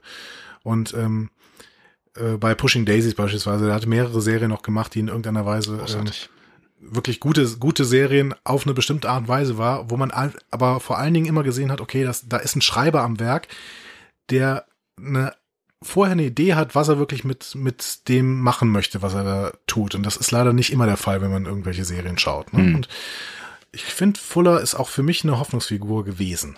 Genau. Jetzt heißt es, ähm, er hat sich mit CBS über die Umsetzung gestritten und deswegen ist er dann irgendwann gegangen, weil er ähm, eine andere Erzählweise machen wollte, als sie jetzt jetzt, also jetzt wird sie klassisch erzählt, die Serie, vermute ich jetzt mal. Also Es ist äh, immer noch ein bisschen schwierig und ich glaube, wir stochen hier auch so ein bisschen im, im Nebel hin, äh, herum. Das werden andere Leute auch besser wissen. Da Ja. werden jetzt Leute irgendwie uns zuhören und sagen, oh Gott, was, was reden die da?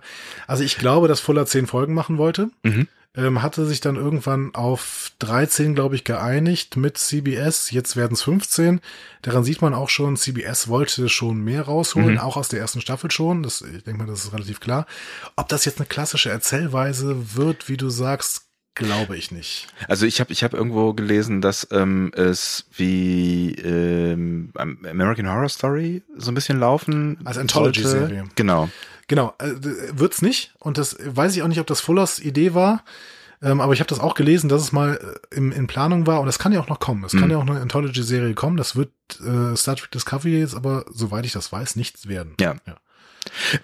An an der Stelle muss man sowieso sagen, ähm, es ist noch nicht so fürchterlich mega viel bekannt. Wir sind jetzt auch nicht in jedem Forum auf der Welt gewesen. Nee, bewusst nicht. Ne? Ne? Also, ja, ich, ich möchte so. jetzt auch nicht alles wissen. Also ich finde, wir können jetzt ja vielleicht mal kurz, äh, sollen wir jetzt mal an dieser Stelle einen Cut setzen und sagen, dass wir durchaus auch mal in den Spoilerbereich gehen würden? Also, wir, können- wir können an dieser Stelle einen Spoiler-Jingle einsingen. Vorsicht, Spoiler! Spoiler Alert. Also, Okay. es, es, es gibt gar nicht so viel zu spoilern aus meiner Perspektive. Nein, aber das, was, was zum Beispiel Jonathan Frakes äh, gespoilert hat, hat, finde ich, so einen gewissen Auswirkungen. Also Jonathan Frakes hat gesagt, es wird Spiegeluniversums-Episoden geben. Mhm. So. Wie es sie in ähm, DS9 auf Fallen gab, ne? Ähm, In TOS, in TOS, genau, klar, logisch. in Voyager, in DS9 und in Enterprise, aber äh, Nicht in TNG, nicht ne? in TNG. Genau. TNG war die einzige Serie, die keine Spiegeluniversumsfolgen hatte. Ja. Also es ist quasi eine, eine Parallelwelt, ähm, in der alle Menschen, die in der anderen Welt oder die meisten zumindest äh, existieren, also zumindest geboren werden, möglicherweise sind sie da schon gestorben oder umgekehrt leben möglicherweise Mhm. noch, obwohl sie Genau. Moment, aber da gab es doch eine Folge mit Tascha Ja, wo Tascha Ja noch lebte und war das nicht in der Spiegelwelt in TNG? Ich glaube, nein, ich glaube, Tascha Ja war äh, tatsächlich eine Romulanerin und das war irgendwie ihre Zwillingsschwester oder was auch immer. Auf jeden Fall war das, glaube ich, nicht. Ich Das gucke ja. Spiegeluniversum gibt's in TNG nicht. Okay. So viel kann ich sagen. Ob Tascha Ja eventuell trotzdem im Spiegeluniversum existiert, keine Ahnung. Wer weiß. Aber auf jeden Fall äh, gleichen, sie gleichen war Menschen. Romulanerin. Sie war Romulaner, irgendwas war da komisch. Also sie war auf jeden Fall böse. Ja. Tascha Ja ist auch Romulanerin gewesen. Es war irgendwie ihre Schwester oder nach. Ich, ich gucke die Serie ja gerade wieder, ich bin jetzt bei Staffel Ja, du musst uns 2. irgendwann wieder aufklären. Genau, ich, Genau, es ähm, ihr, ihr wisst das wahrscheinlich alles eh. Ich habe das vergessen. Genau. Vielleicht so lange her. schreibt uns der eine oder andere bitte jetzt einen äh, Twitter-Kommentar ne, oder äh, einen Genau. Facebook-Kommentar oder wie auch immer. Können uns auf viele Arten erreichen, dann müssen wir nachher noch was zu sagen vielleicht. Genau. Hm, wir greifen das wieder auf. Ja. Klärt uns auf, wir sind dumm. Ähm, also, Spiegelwelt, äh, gleiche, gleiche Charaktere oder gleichen Menschen gibt's da, aber meistens in einer anderen Charakterbeschreibung. Und bei, bei TOS war es noch sehr ganz, also relativ klar, also gut und böse, so, ne? Und die Tendenz bleibt irgendwie so, ne? Und TOS, in TOS war es auch nicht besonders ausgefeilt, da ging es wirklich nur um die Enterprise und plötzlich hatten alle Bärte. Und das und Augen klappen und haben Har, Har gesagt. Genau. Aber äh, es war schon schön. Also sie haben das Universum da an der Stelle aufgemacht. Ne? Offensichtlich ist das ein böses Universum. Und ähm, es, es waren schon in allen Serien, in denen das Spiegeluniversum gezeigt worden sind, äh, worden ist, waren schon spannende Folgen. Also ich fand die alle nicht so schlecht. Mhm. Und ähm, ich habe jetzt, wie gesagt, nochmal diese Spiegeluniversumsfolgen ähm, aus Enterprise gesehen, aus der neuesten Serie. Und die sind richtig gut. Vor allen Dingen haben die es da so gemacht, dass sie sogar den Vorspann eben ähm, umgewandelt haben und nicht mehr gesagt haben, okay, das ist die Entwicklung der Menschheit, die normalerweise im Vorspann von Enterprise gezeigt wird, sondern diese Entwicklung der Menschheit quasi nur als Entwicklung der Kriege der Menschheit gezeigt haben. Und das ist quasi, dass es eine einzige kriegerische äh, Rasse ist. Und ähm, die Enterprise-Folge fängt tatsächlich auch damit an, dass eine Szene aus First Contact gezeigt wird, wo ähm, dieser Erstkontakt mit den äh, Vulkaniern stattfindet und dann ähm, der Darsteller von dem Typen ersten- James Cochrane. Cochrane, auf jeden Fall Cochrane. Vielleicht auch nicht James. Ich glaube, James hieß der Schauspieler, aber genau. äh, Jonathan, George. Auf jeden Fall dieser Cochrane-Typ äh, sieht dann, ähm, als er diesen Gruß nicht so richtig, also es gibt ja diese Szene, die Vulkanier machen den äh, Live Long and Prosper Gruß. Genau. Und er kriegt den nicht so richtig hin, weil er die Finger nicht auseinanderkriegt. Und ähm, als Reaktion darauf, dass er die Finger nicht auseinanderkriegt, zieht er eine Waffe und schießt die Vulkanier über ihn auf. Und so fängt diese, Se- fängt diese Spiegeluniversumsfolge an. Das ist ganz, ganz großartig. Also ich ähm, habe jetzt mich, ich habe das nochmal begeistert gesehen, dass, dass ich auch in der vierten Staffel, ähm, die von Manny Koto gemacht worden ist, die wirklich auch großartig war. Also die vierte Staffel Enterprise, wirklich alle Leute, die diese Serie schon abgeschrieben hatten nach den ersten beiden äh, Staffeln, guckt euch mal die dritte und vierte an. Diese Serie hätte es verdient, weitergemacht zu werden, aber Hm. es ist ähm, Ja, das ist, das, aber da kann man vielleicht an anderer Stelle irgendwann Genau, mal drüber reden. genau, Das ist ja. äh, halt dumm gelaufen, alles in allem. genau. Aber dieses Spiegeluniversum wird es auf jeden Fall wieder geben. Also zumindest laut Jonathan äh, Frakes, wenn Vielleicht lügt er auch. äh, der lügt. Vielleicht lügt der. Ich, äh, Eine dieser Geschichten ist frei erfunden. Er hat ja nur einige erzählt, das ist schwierig. ja, ähm, gut. Was weiß man noch? Also, ähm, wir waren eben bei Brian Fuller. Wir wissen, dass der die, die Hauptcharaktere erfunden hat. Er hat die, die Storyline grob entwickelt, hat die ersten zwei Folgen gemacht und dann war Schluss. Ne? Ja, genau. Also der Pilot ist auf jeden Fall von, von Fuller geschrieben. Mhm. Genau. Und da steht da auch jetzt in den Credits noch drin. Also ich weiß nicht, wie viel noch abgeändert worden ist. Aber ähm, da scheint er noch maßgeblich daran beteiligt gewesen zu sein. Mhm. Ähm, ich wollte vielleicht noch mal kurz, dass es, dass es dieses Spiegeluniversum gibt, so. sagt für mich aber auch schon was über die äh, Struktur der Serie aus. Mhm. Denn grundsätzlich ähm, hatten wir so ein bisschen gedacht, okay, das wird so im Stil der neuen Serien sein, vielleicht so, äh, gerade wenn Fuller dran ist, im Stil von, ja, American Gods vielleicht nicht, weil das wirklich sehr abgedreht ist, Mhm. aber so im Stil von Fargo beispielsweise, also eine zusammenhängende Story über zehn Folgen wollte Fuller offensichtlich erzählen. Jetzt sind es 15 Folgen geworden, aber dass es wirklich eine zusammenhängende Story äh, gibt, die da erzählt wird. Aber offensichtlich, wenn es Spiegel-Universums-Folgen gibt, die dann wirklich in eine zusammenhängende Story über die gesamte Staffel einzubauen, das würde sehr, sehr, sehr schwierig werden. Deswegen gehe ich jetzt gerade mal davon aus, dass es schon eine Struktur gibt, dass man einzelne Folgen auch mit einer abgeschlossenen ähm, Episodenstruktur hat und gleichzeitig eben ein zusammenhängender Spannungsbogen erzählt wird. Mhm. Also im Prinzip klassisch. Mehr oder weniger. Also klassisch, Klassisch- wie man es aus DS9, oder aus DS9, Voyager klassisch kennt. DS9 ja. würde ich jetzt auch tippen, genau. Mhm. Also DS9, ähm, wenn man, wenn man wirklich sehr, sehr positiv denkt, dann so wie DS9 Mhm. in der fünften, sechsten Staffel. Was, was ich ganz spannend finde, weil Fuller ja mehr wollte offensichtlich oder was anderes wollte, Mhm. ähm, geht das CBS vielleicht auf Nummer sicher und sagt, wir erschaffen ein Star Trek-Universum, so wie es vielleicht auch viele Menschen, die früher Star Trek geguckt haben, ein Stück weit gewohnt sind und formen es sanft ins 2017 hinein, was ja auch so ein bisschen dafür sprechen würde äh, mit mit ähm, Ted Sullivan, der neue Produzent Mhm. und Autor auch von von jetzt Folgen, ähm, sagt er selbst von sich, er ist großer großer Trekkie, so und das Ja. heißt, er hat kommt mit dem mit dem Hintergrund der alten der, des alten Star Trek Gefühls wahrscheinlich da ans Set. Ich hoffe, dass, ich hoffe, dass sie es so machen. Wir können vielleicht allgemein mal drüber sprechen. Was hättest du dir denn, wenn du jetzt eine ähm, Serie malen könntest? Und zwar mal völlig unabhängig davon, was Discovery jetzt ist und wer daran beteiligt ist. Was hättest du dir denn gewünscht? Das ist total schwierig. Ich habe da auch, also seit, seitdem die Ankündigung kommt, auf die wir ja irgendwie doch lange gewartet haben, habe ich lange auch drüber nachgedacht, was ich, was ich mir wünschen würde, wenn es eine neue Star Trek-Serie geben sollte, weil also ich finde es so komplex und schwierig zu beantworten, weil sich so viel in der Serienwelt getan hat. Ähm, wenn du mich das vor fünf Jahren oder sechs Jahren oder was gefragt, gefragt hättest vor, vor House of Cards und, und äh, dieser, dieser ganzen neuen, diesem ganzen neuen Serienboom und diesen ganzen neuen Erzählstrukturen und äh, so, dann wäre ich noch viel mehr bei, bei so einer, so einer klassischen Geschichte gewesen. Also macht mir mein, mein schönes Star Trek-Universum wieder Ja, auf. okay. Ne, Gebt, gebt mir ähm, mehr davon, was, was wir halt in den anderen Serien schon erlebt haben. Seid kreativ, macht irgendwie eine, eine, eine coole Crew, macht, weiß ich nicht, was auch immer, Raumstation, Raumschiff, irgendwas Neues, was, was mich irgendwie nochmal triggert, bitte. Wann soll die Serie spielen? Ich glaube tatsächlich auch eher in, in, in der, in der TNG-Welt. Also von mir ist auch dahinter irgendwo. Also ich hätte, ich war tatsächlich immer so ein bisschen, en- also ich war bei Enterprise ein bisschen enttäuscht, dass sie, ähm, dass sie ein Prequel ist. Und würde mir wünschen, dass diese Geschichte nochmal ein bisschen weiter erzählt wird, tatsächlich hinten raus. Was ja jetzt auch nicht passieren wird. Also es ist ja wieder ein genau. Prequel. Es, es wäre auch mein Wunsch gewesen an der Stelle. Ne? Ich hätte mir gewünscht, dass eine Serie nach Voyager andockt. Hm. Vielleicht so irgendwie, also kann von mir aus auch während die Voyager noch unterwegs ist, aber äh, von der Voyager kriegt man ja nicht viel mit, weil sie in einem anderen Quadranten ist. Und ich hätte mir so äh, gewünscht, dass eine neue Serie vielleicht da andockt mit mit einem neuen Flaggschiff, mit neuen Technologien vielleicht auch, mit ein paar neuen Ideen. Das werden wir jetzt nicht sehen. Wir werden keine neuen Technologien sehen Definitiv können. nicht, ja. ähm, denn sie spielt zehn Jahre vor Kirk. Das ist äh, so bekannt gegeben worden. Ich hätte mir vielleicht auch gewünscht, dass die äh, so ein bisschen in dem Beta-Quadranten sich noch mal ein bisschen ausbreitet. Da sind wir zwar öfter schon gewesen in äh, Star Trek-Serien, aber vielleicht so.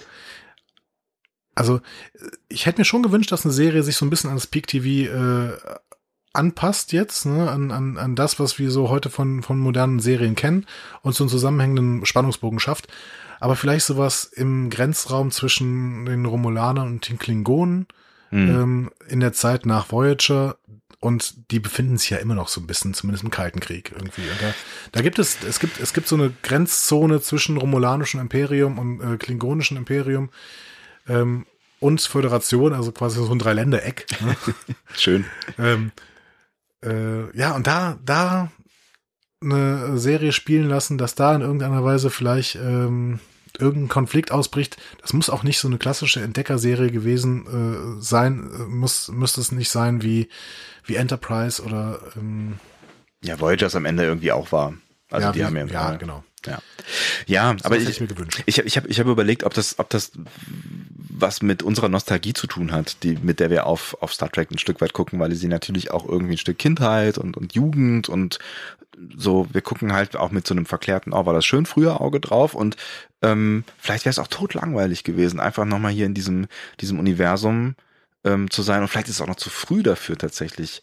Ähm, wieder in dieses Universum reinzugehen, was, was TNG halt aufgemacht hat. Ja, aber sie beschränken sich jetzt halt in relativ viel. Ne? Also sie können einerseits es, es war schon bei Enterprise schwierig, in irgendeiner Weise neue Spezies einzuführen. Das werden sie jetzt zwar tun, man sieht auch schon einen so einen Brückenoffizier, der auf jeden Fall einer Spezies angehört, die bis jetzt nicht gezeigt worden ist. Aber das kann ich mir noch, das kaufe ich noch irgendwie, weil es gibt ja so viele Planeten, wo irgendwelche Leute wohnen, die vielleicht mal zufällig einen auf die Sternflotte gebracht haben. Ja. Das ist für mich alles in Ordnung. Ja, aber sie bringen sich in große Schwierigkeiten, du hast ja. schon recht. Also, sie bringen sich, und, und sie beschränken sich einfach darin, dass sie diese neuen Technologien nicht zeigen können. Und ich finde, das war einmal so ein Aspekt von Star Trek, der mich total fasziniert hat. Also das, das Holodeck großartig. Ja, ne? Und ja, das ja. konnten sie auch nicht, das konnten sie auch nur zeigen, weil die Serie eben nach TOS gespielt hat. Ja. Wo, in TOS gab es das Holodeck noch nicht. In TNG haben sie es dann langsam entwickelt und äh, in DS9 ist es dann selbst in den Vergnügungsbetrieb äh, übergegangen, Ja. weil es einfach schon ein bisschen weiterentwickelt war. Und wie viele großartige Holodeck-Folgen gibt es, sowohl in TNG als auch in DS9. ja, Und, auch Und in in Voyager. Voyager. Auch ja. in Voyager, Auch in. Voyager, ja. Ja. Das ist ja, ich meine natürlich auch ganz praktisch äh, für, für äh, die Autoren, weil sie sich da immer irgendwie komplette Szenarien haben äh, aufmachen Ja, natürlich, können, ne? aber ja. es, es geht halt, es geht halt auch Ja. immer weiter, ne? Und ähm, die, auch die, die Innovation des Doktors äh, in, in Voyager. Ja. Das hätte es bei TNG noch nicht geben können, weil das Holodeck einfach noch in den Kinderschuhen steckte und da gibt's eben auch keine Holotransmitter, die in irgendeiner Weise beweglich wären. Ne? ja, wobei der Holotransmitter ja aus äh, dem, wo war das, 2000? Also 900 der oder sowas, der kam ja aus der Zukunft. Ja, ja, ne? genau. ja. Aber ich finde so, so ein Schritt für Schritt Fortschritt zu zeigen und jetzt irgendwelche neuen Technologien zu entwickeln und ein paar neue Ideen dafür zu bekommen, das wäre schon cool. Und ähm, ja, ich weiß nicht, ob sie da zu feige waren und sich und gesagt haben, okay, wir möchten nicht den ganzen Star Trek Hintergrund mitnehmen, sondern wir möchten lieber vielleicht eine Zeit beschreiben, über die die Leute noch nicht so viel wissen, außer es gibt vielleicht ein paar Star Trek Romane oder sowas. Aber sie machen halt wieder genau das Gleiche, was du eben an den Film kritisiert hast. Sie gehen in eine Welt ähm, von, von, ja, in ein Universum quasi, was, was die meisten Leute, die sich jetzt für Serien interessieren und die meisten Trekkies, ich würde jetzt mal vermuten, die mit TNG sozialisiert wurden, so, also wenn die, wenn die alle so in unserem Alter rumdümpeln, ähm, die das nicht so richtig kennen oder der die möglicherweise nicht und mal ganz ab, abgesehen von Zuschauerzahlen, ne? Also das, du hast ja recht, die, die TOS haben früher hat, hat halt kein Arsch geguckt, so, ne? Ja. Ähm, und da habe ich mich auch gefragt, warum, warum macht ihr das? Warum nehmt ihr was Fremdes? warum nehmt ihr, nehmt ihr nicht mein Universum? Warum nehmt ihr dieses Fremde? Und warum haben wir jetzt Schalter anstatt schöne Touchpads und so? Ja, also das kann bestimmt irgendwie ganz spannend werden. Das kann ein schöner Blick sein. Vielleicht wird das auch der Punkt, wo man andockt an die, also wo ich andocke an die, die TOS-Welt. Vielleicht werd- werde ich auch nochmal neugierig auf, äh, auf, auf TOS oder so. Aber ich finde auch, dass sie sich damit keinen Gefallen tun. Also aus, aus verschiedensten Gründen keinen Gefallen tun. Und den größten hast du gerade gesagt, nämlich die Beschränkung der Timeline. Die Timeline ist einfach schon, schon weitergeschrieben. Ich bin ja froh, dass sie in der Timeline bleiben und nicht wie die Filme irgendwas machen, so, ne? Wobei, da gibt's Also das, ja, da, das muss man ja wirklich sagen, Ja. das ist eine Katastrophe. Ja. Also es ist eine Katastrophe, in Star Trek Kosmos zu gehen und zu sagen, okay, wir haben jetzt durch ein temporales Ereignis eine neue Timeline und können quasi in dem Moment alles neu machen. Ja, das hat doch auch ist- irgendwie, da- da- das ist irgendwem auf dem Klo eingefallen, nachdem das die Hälfte abgedreht war und gesagt, oh, fuck, die, die, die ganzen Trekkies, die werden durchdrehen. Äh, wir wir müssen uns irgendwas ausdenken. Äh, Ja, aber das ist eine absolute Frechheit. Ja. Das ist, äh, also da, da sind wir uns einig, es ist gut, dass sie in der Timeline bleiben. Ja. Aber sie, sie, sie schaufeln sich damit einen Haufen äh, Probleme. Also es fängt bei den Klingonen an, was, wo, wo ich natürlich alle verstehen kann, die jetzt aufschreien und sagen, wer sind diese Typen? Die sehen nicht aus wie Klingonen und dann kommt diese Story mit, äh, wo man ja nicht weiß, ob sie stimmt, ein unentdecktes Haus, was irgendwie, äh, keine Ahnung, mit einer anderen Art Klingonen. ja, also das ist jetzt, das ist jetzt ganz interessant. Vielleicht ähm, gehen wir noch mal kurz auf die, auf die Hauptcharaktere ein und sagen dann, was, was es so in der, in Ja. der Story geben kann, weil äh, wir müssen jetzt mal ein bisschen drüber sprechen, wen es denn überhaupt gibt. Genau. Denn die große Innovation dieser Serie scheint ja zu sein, dass sie nicht Captain-basiert ist. Genau. Äh, äh, es, es, es geht um eine Frau, die einen männlichen Namen trägt, Michael. Ja, das ist übrigens ein Fuller-Ding. Ne? Ähm, Fuller hat in allen seinen Serien Frauen mit Männernamen. Das ist ein Fuller-Ding, aber es ist auch so ein bisschen ein Roddenberry-Ding, weil es eine Frau ist, weil es äh, Aber Dam- es ist, es ist ja. in den USA auch ein Männername, äh, ein Frauenname. Ne? Ja, das stimmt, ja, ja. Aber ähm, das ist ja das, was, ganz, was wir ganz am Anfang gesagt haben. So, es ist so ein bisschen der Roddenberry, ähm, der Roddenberry äh, Spirit noch zu spüren, der ja quasi auch schon in, in TOS Charaktere gezeigt hat, ähm, die in der realen Welt noch nicht so existiert haben. Also weiß ich, Frauen in Führungspositionen oder solche Geschichten, ne? Oder eine, eine schwarze Frau auf der Brücke. Das war ja damals auch tatsächlich ähm, äh, ja nahezu mutig quasi. Absolut. Und äh, im Prinzip kann man jetzt so ein bisschen weitergehen. Ne? Also sie haben erst äh, zwei weiße Männer gehabt ähm, als als Captains, Mhm. ne, als Hauptfiguren. Was nicht so besonders mutig ist. Das ist nicht besonders mutig. Dann haben sie einen schwarzen Captain plötzlich. Das ist schon ein Stück mutiger in Mhm. den 90ern noch immer gewesen.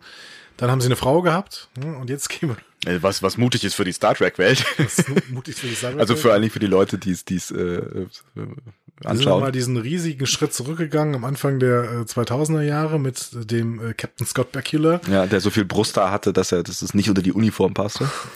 Richtig. Und äh, außerdem äh, der einzige, der, der Vulkanier an, an Bord für den Sexappeal zuständig war. Ja, da, da ist einiges schiefgelaufen. Ja, also, äh, aber trotzdem, ich finde die Serie nicht so schlecht. Ich möchte das immer noch mal betonen. Vulkanier für Sexappeal. Das muss er, du hast, du hast recht, aber das ist, ist schon, Ja, Da gibt's ja diese, diese Szene, wo sie irgendwie sich ent, ent, was auch immer, die waren in irgendeiner komischen Zone äh, und sind verstrahlt worden und müssen sich ja mit so einer blauen Paste einreiben, äh, gegenseitig. Egal. Aber auch da übrigens, Spiegeluniversumsfolge, Ja. wo sie irgendwie nur noch einen Top anhat und äh, die ganze Zeit die Frauen bauchfrei rumlaufen, ne, an, ähm, weil die irgendwie nur ihre Sexappeal ausspielen wollen. Und irgendwer zu DePaul sagt, na, wann hast du eigentlich mal wieder Ponfar? Also das, diese Spiegeluniversumsfolge ist wirklich richtig gut für Trekkies.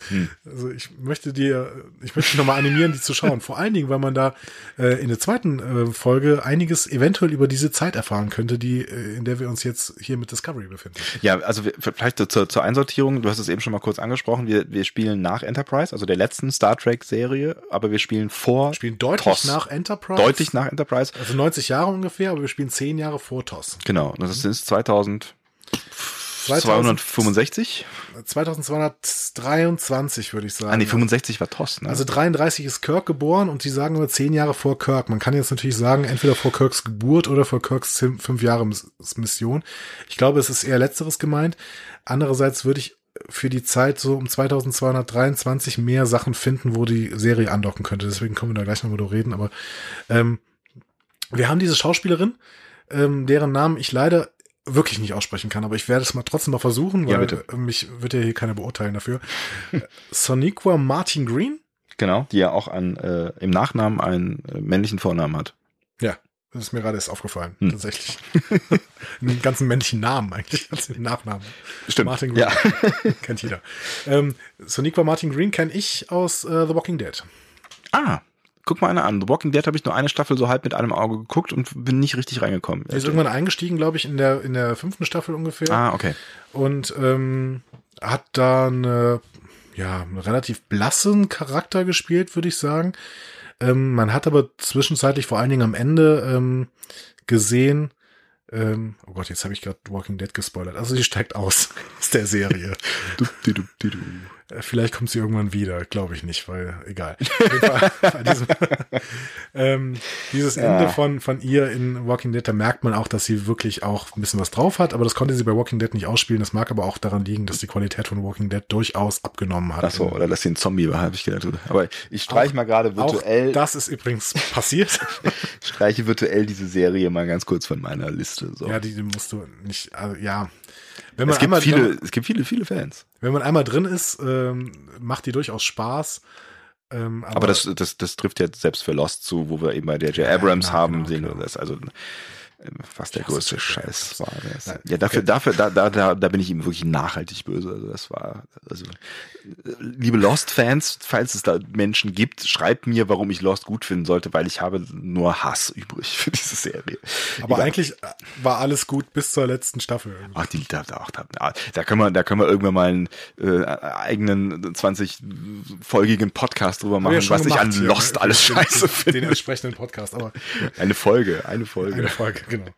Ähm, genau, aber wir haben diese Soniqua Martin Green, die äh, offensichtlich der Hauptcharakter ist, aber offensichtlich auch nicht der Captain. Nee, erste Offizier, glaube ich, ne? Erste Genau, Offizierin. Erste, Offiz- erste Offizierin, Mhm. äh, Lieutenant Michael Burnham. Und ähm, die offensichtlich äh, am Anfang der Serie an Bord der USS Shenzhou ist und äh, im, äh, unter dem Kommando von ähm, Captain, Giorgio. Gespielt von äh, Michel äh, Jihu. Jihu? Wie wird sie ausgesprochen? Ich habe keine Ahnung, das wollte ich dich fragen. Ah. Yeo?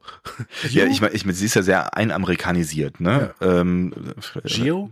Jihu, wird man das dann? Keine Ahnung. Wahrscheinlich Jihu. Aber äh, auf jeden Fall bekannt aus der Tiger and Dragon Reihe. Zum Beispiel. Genau. Also ke- kennt man aus sehr, sehr vielen Filmen tatsächlich, ne? Wahrscheinlich äh, eine der, also ich würde sagen, es gibt zwei sehr, sehr, sehr bekannte Schauspieler in, äh, in der neuen Serie und sie ist eine davon. Mhm. Dann äh, nenn noch gleich noch den zweiten. Den zweiten wird der neue Captain sein und ähm, genau, weil äh, Sonequa Martin Green als Michael Burnham wird irgendwann wahrscheinlich schon im Piloten das Schiff wechseln. Mhm. Sie ist, ähm, also erstmal ist sie von Spocks Vater aufgezogen worden, de dementsprechend ist sie quasi eine Halbschwester von Spock. Mhm. Ne, so. Ähm, und äh, Spocks Vater wird schon mal gespielt von einem auch relativ bekannten Schauspieler, nämlich James Frayne. Ähm, Spocks Vater ist ja Sarek, der ist ja auch in den alten Serien schon öfter vorgekommen und James Frayne ist ein Schauspieler, den man ähm, garantiert erkennt. Also der hat in ja, wo hat er mitgespielt? In Grimm, Orphan Black hat er mitgespielt, äh, in Gotham. Also er hat immer ein sehr bekanntes Gesicht. Mhm. Ne, so. Ist doch schon mal was. Genau, also er spielt auf jeden Fall in der ersten Folge mit. Ich glaube aber tatsächlich, dass er nur in der ersten Folge mitspielt. Ah. Und äh, so ein bisschen der geistige, ähm, ja, das geistige Vorbild von, von äh, Michael Burnham ist. Äh, Ganz kurz als Einschub, ähm, wir sprechen immer von erste Folge. Ähm, Es ist tatsächlich jetzt so, dass es eine Folge geben wird, ne? Also es wird eine ähm, keine, ja. keine Doppelfolge, kein Spielfilm, Eine es wird eine Folge sein. Genau. Also ist der ist Pilot der Pilot. Es kann sein, dass der lang ist. Ich habe die, die Episodenlänge noch nicht gesehen. Der Pilot und der wird heißen, Moment, das hatte ich mal rausgesucht. Ich glaube, The, The Vulcan Hello heißt der. Oh, Also Okay. da geht es irgendwie um den vulkanischen Gruß offensichtlich. Keine Ahnung, wie auch immer. Ähm, Vermutlich anders als in der Spiegelwelt von Star Trek Enterprise. Hoffentlich. Obwohl, es kann auch gute Schießereien geben. Also es scheint sehr, sehr viel Action zu sein. Andererseits, ich habe mir übrigens nochmal die Trailer zu DS9 und TNG angeguckt. Oh, geil. Und die waren alle sehr, sehr actionlastig. Tatsächlich? Ja. Hat nicht so richtig eingelöst, was. Nein, überhaupt nicht. Deswegen glaube ich auch, dass der Trailer noch nicht so richtig viel aussagt. Man muss einen Trailer, glaube ich, actionlastig machen, wenn Sonst die im Trailer keiner. die ganze Zeit nur gegenüberstehen und reden, dann ist, glaube ich, irgendwann. Aber meinst du, die können eine Serie machen 2017, die Folgen hat, wie sie in der in der TNG äh, ersten Staffel zuhauf vorkommen, wo Ja. man auch die Handlung auf den Bierdeckel noch draufschreiben kann von äh, der Ja. A-Team. Ähm, Bin ich vollständig dieser Meinung, denn äh, hast du Better Call Saul gesehen? ja klar, ja. Im Better Call Saul gibt es teilweise 20-minütigen Szenen, 20-minütige Szenen, wie irgendwer auf, über einen Parkplatz rennt. Ja, das stimmt. Und ähm, in, da kannst du teilweise auch die Story auf dem Bierdeckel schreiben und trotzdem ist es eine großartige Serie. Ne? Mhm. Und dementsprechend, äh, ich glaube, dass man auch eine Serie sehr langsam erzählen kann, dass man auch viele Gespräche führen kann, dass man auch Technobubble machen kann ohne Ende und dass trotzdem die Serie irgendwie auch noch im Jahr 2017 existieren kann. Ich bin gespannt. Wir waren, wir waren bei der Besetzung. Wir Genau. haben ähm, äh, im Prinzip zwei Captains, um die es ein Stück weit Genau, also geht, Michael ne? Burnham ist auf jeden Fall irgendwie vulkanisch äh, großgezogen worden und kriegt dann von Captain Giorgio so ein bisschen die Einflüsse, ähm, ihre, Männli ihre Menschlichkeit so ein bisschen zurückzufinden, ne? also ihre Emo- Emotionen. Also das scheint so ein bisschen die Story zu sein. Und sie ist so, so, so ein bisschen auch der, die, die Bezugsperson in, in dieser Start, also in ihrer Karrierewelt quasi, ne? Also sie ist so ein bisschen Genau. so ein Vorbild oder ein, ein Guide oder Genau, sie hat sie, glaube ich, auch zum ersten Offizier gemacht. Das scheint so ein bisschen sich äh, herauszukristallisieren. Das heißt, sie scheint so ein bisschen äh, die Karriere von Michael Burnham so ein bisschen gepusht zu haben. Und dann passiert irgendwas. Wir wissen nicht genau was. Und ähm, es passiert auf jeden Fall etwas mit einem Schiff namens USS Europa oder Europe. vermutlich Europe. Europe. Ja. Und ähm, Guck mal, die glauben auch 2200 war noch immer noch an Europa. Ja, zumindest als Gedächt, als Gedenken irgendwo. ähm, und auf jeden Fall wechselt Burnham dann das Schiff von der Shenzhou auf die Discovery. Und da ist der Captain Jason Isaacs. Mhm. Und, ähm, Der spielt äh, Captain Gabriel Lorca und das soll so ein militärtaktisches Genie sein. und, und ein, ein sehr prototypischer, gezeichneter, männlicher, starker Charakter. Was ähm, hast du denn gedacht, als der so äh, intronisiert worden ist als Captain? intronisiert. Ja, als der gecastet worden ist, als die Casting-Meldung rauskam, meine Güte. Hui. Ähm, äh, classy. Also so ein bisschen.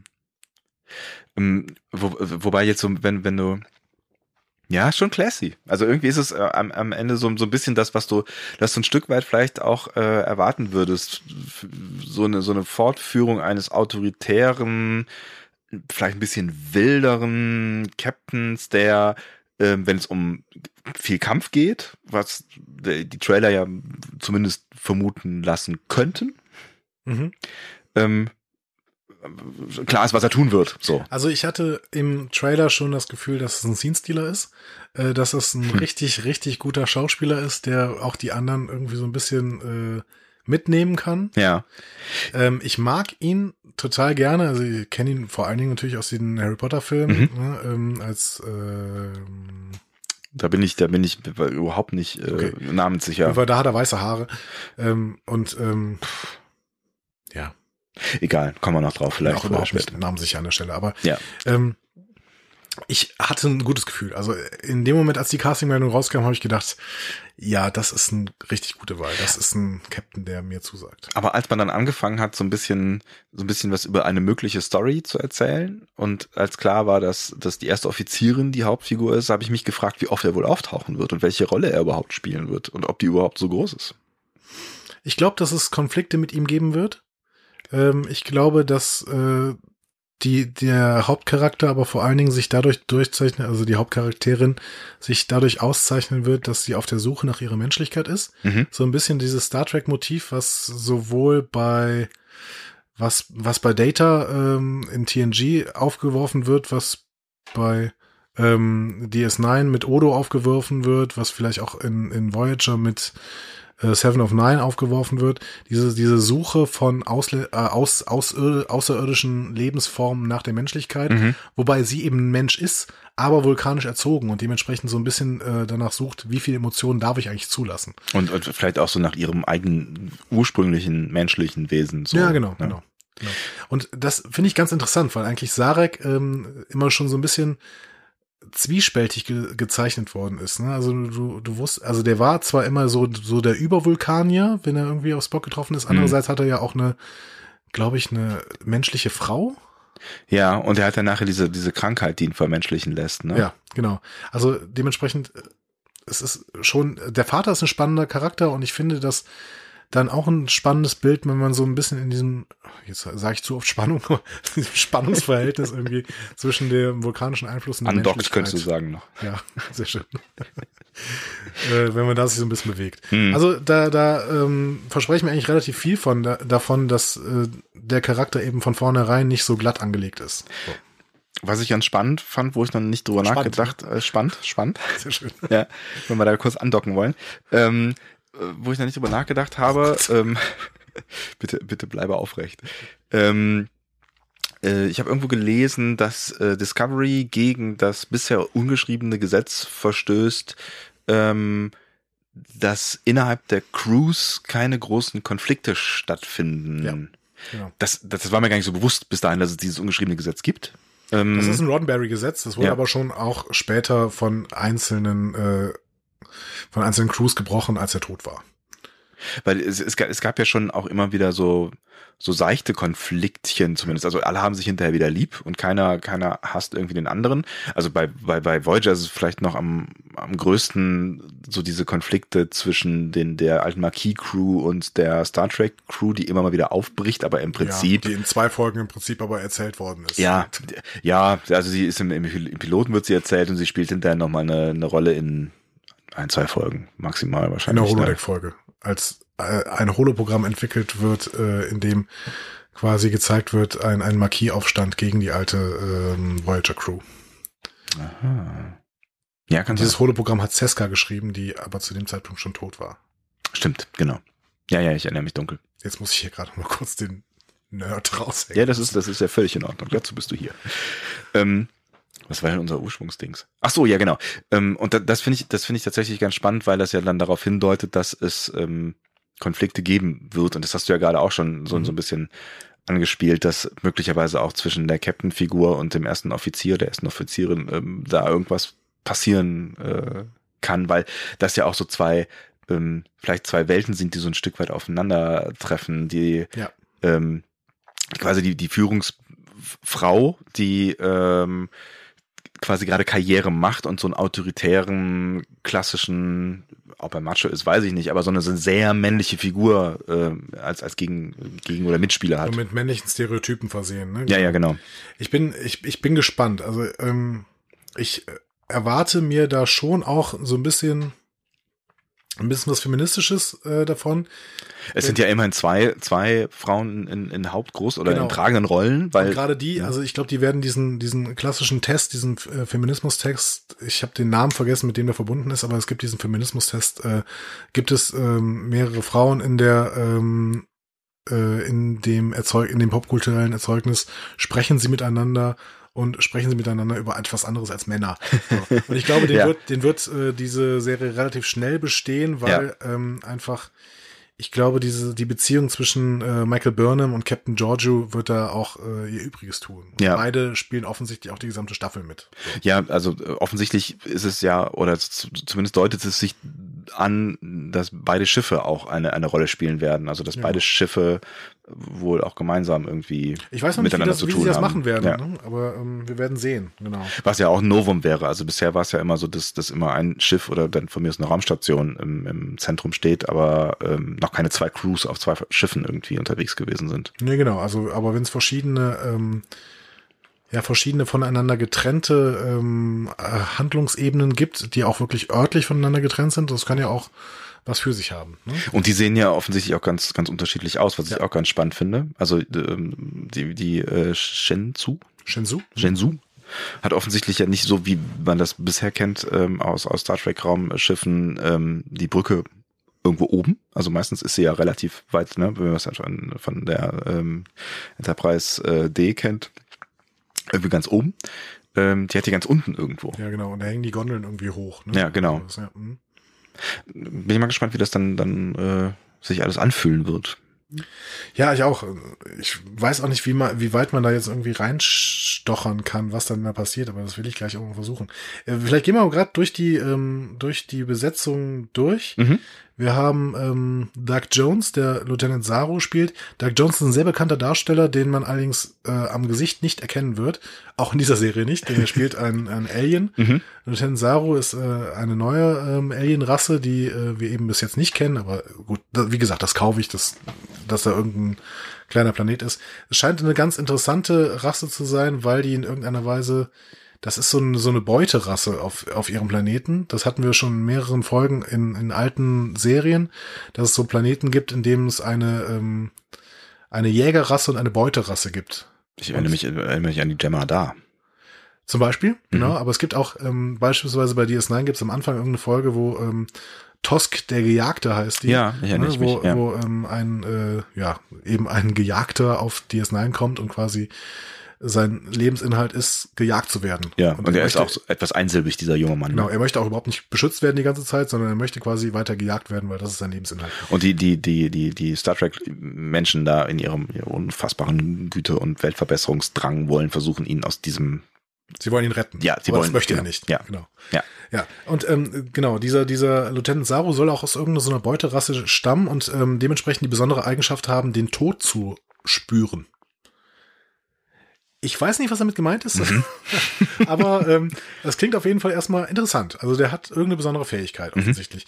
Und es ähm, ist ja gut, kann man mit Aliens machen. Genau, und ich finde es auch schön, dass man eben äh, dann jetzt nicht gesagt hat, okay, da ist halt ein Betasoid oder sowas, ne, also irgendwas, was wir schon kennen, sondern durchaus auch mal ein Alien mit einer anderen Fähigkeit, das von einem kleinen Planeten kommt und wie gesagt, das kaufe ich dann. Ne? Finde ich aber auch ganz gut. Also Äh, Betasoiden hätte man auch auf jeden Fall einen Mann nehmen müssen, weil mir diese, diese, diese, diese Frauenrollen als Betasoid. Eine der, eine der Troys existiert bestimmt in dieser Zeit, keine Ahnung. Ja. Ähm, ich, ähm, wir kennen übrigens Doug Jones, kennen wir aus Pans Labyrinth. Mhm. Ähm, als Pan. Ah, Also, ja, ne? ähm, dementsprechend, man erkennt ihn auch in den anderen Filmen nicht. Man kennt ihn auch aus der Serie Falling Skies Ja. ähm, als das Alien in Falling Skies. Also die sind nicht computeranimiert? nein, nein, Ah, die, genau, die sind äh, auf jeden Fall gespielt. Ne? Genau. Ja, da ist, ähm, Das sind aber auch diese großen, die, äh, diese großen mit den langen Beinen. Und wenn man den sieht, äh, der sieht auch ein bisschen schräg aus, dieser Doug Jones. Aber Mhm. ähm, ja, was sagt das wohl über einen Schauspieler aus, wenn er andauernd in irgendwelche fetten Kostüme gesteckt wird? ich weiß nicht, frag mir Andy Serkis. Ja, stimmt. naja, gut. ähm, Da wird ja nicht mal in ein Kostüm gesteckt, ne? Der ist ja nur. Naja, egal. der, der wird schon, der wird in so einen Latexanzug mit irgendwelchen Dioden gesteckt, Ja, das der stimmt. die ganze Zeit rumlaufen muss und äh, dann Caesar sprechen muss. Du kein Affe. Okay, wir, Ja, manchmal läuft's halt irgendwie mit der Karriere nicht, aber die verdienen auch Geld, ne? Der hat mehrere Oscars, glaube ich. Ja. Also ich glaube, der ist äh, schon richtig gut dabei. Ähm, wir haben dann äh, noch äh, Shazad Latif als äh, Lieutenant Tyler. Den kennt man aus Penny Dreadful beispielsweise als äh, Mr. Jekyll. Mhm.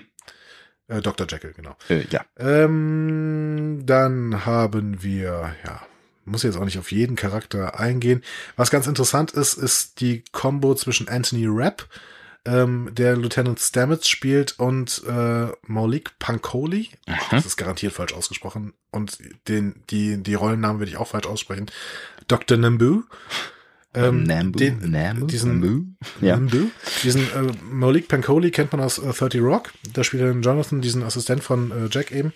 Ähm, und Anthony Rapp hatte ich sofort, ähm, also der hat, glaube ich, viel interessantere Rollen und größere Rollen gespielt, aber ich hatte den sofort im, im ähm, also ich habe mich sofort dran erinnert, dass der in Road Trip den Streber gespielt hat.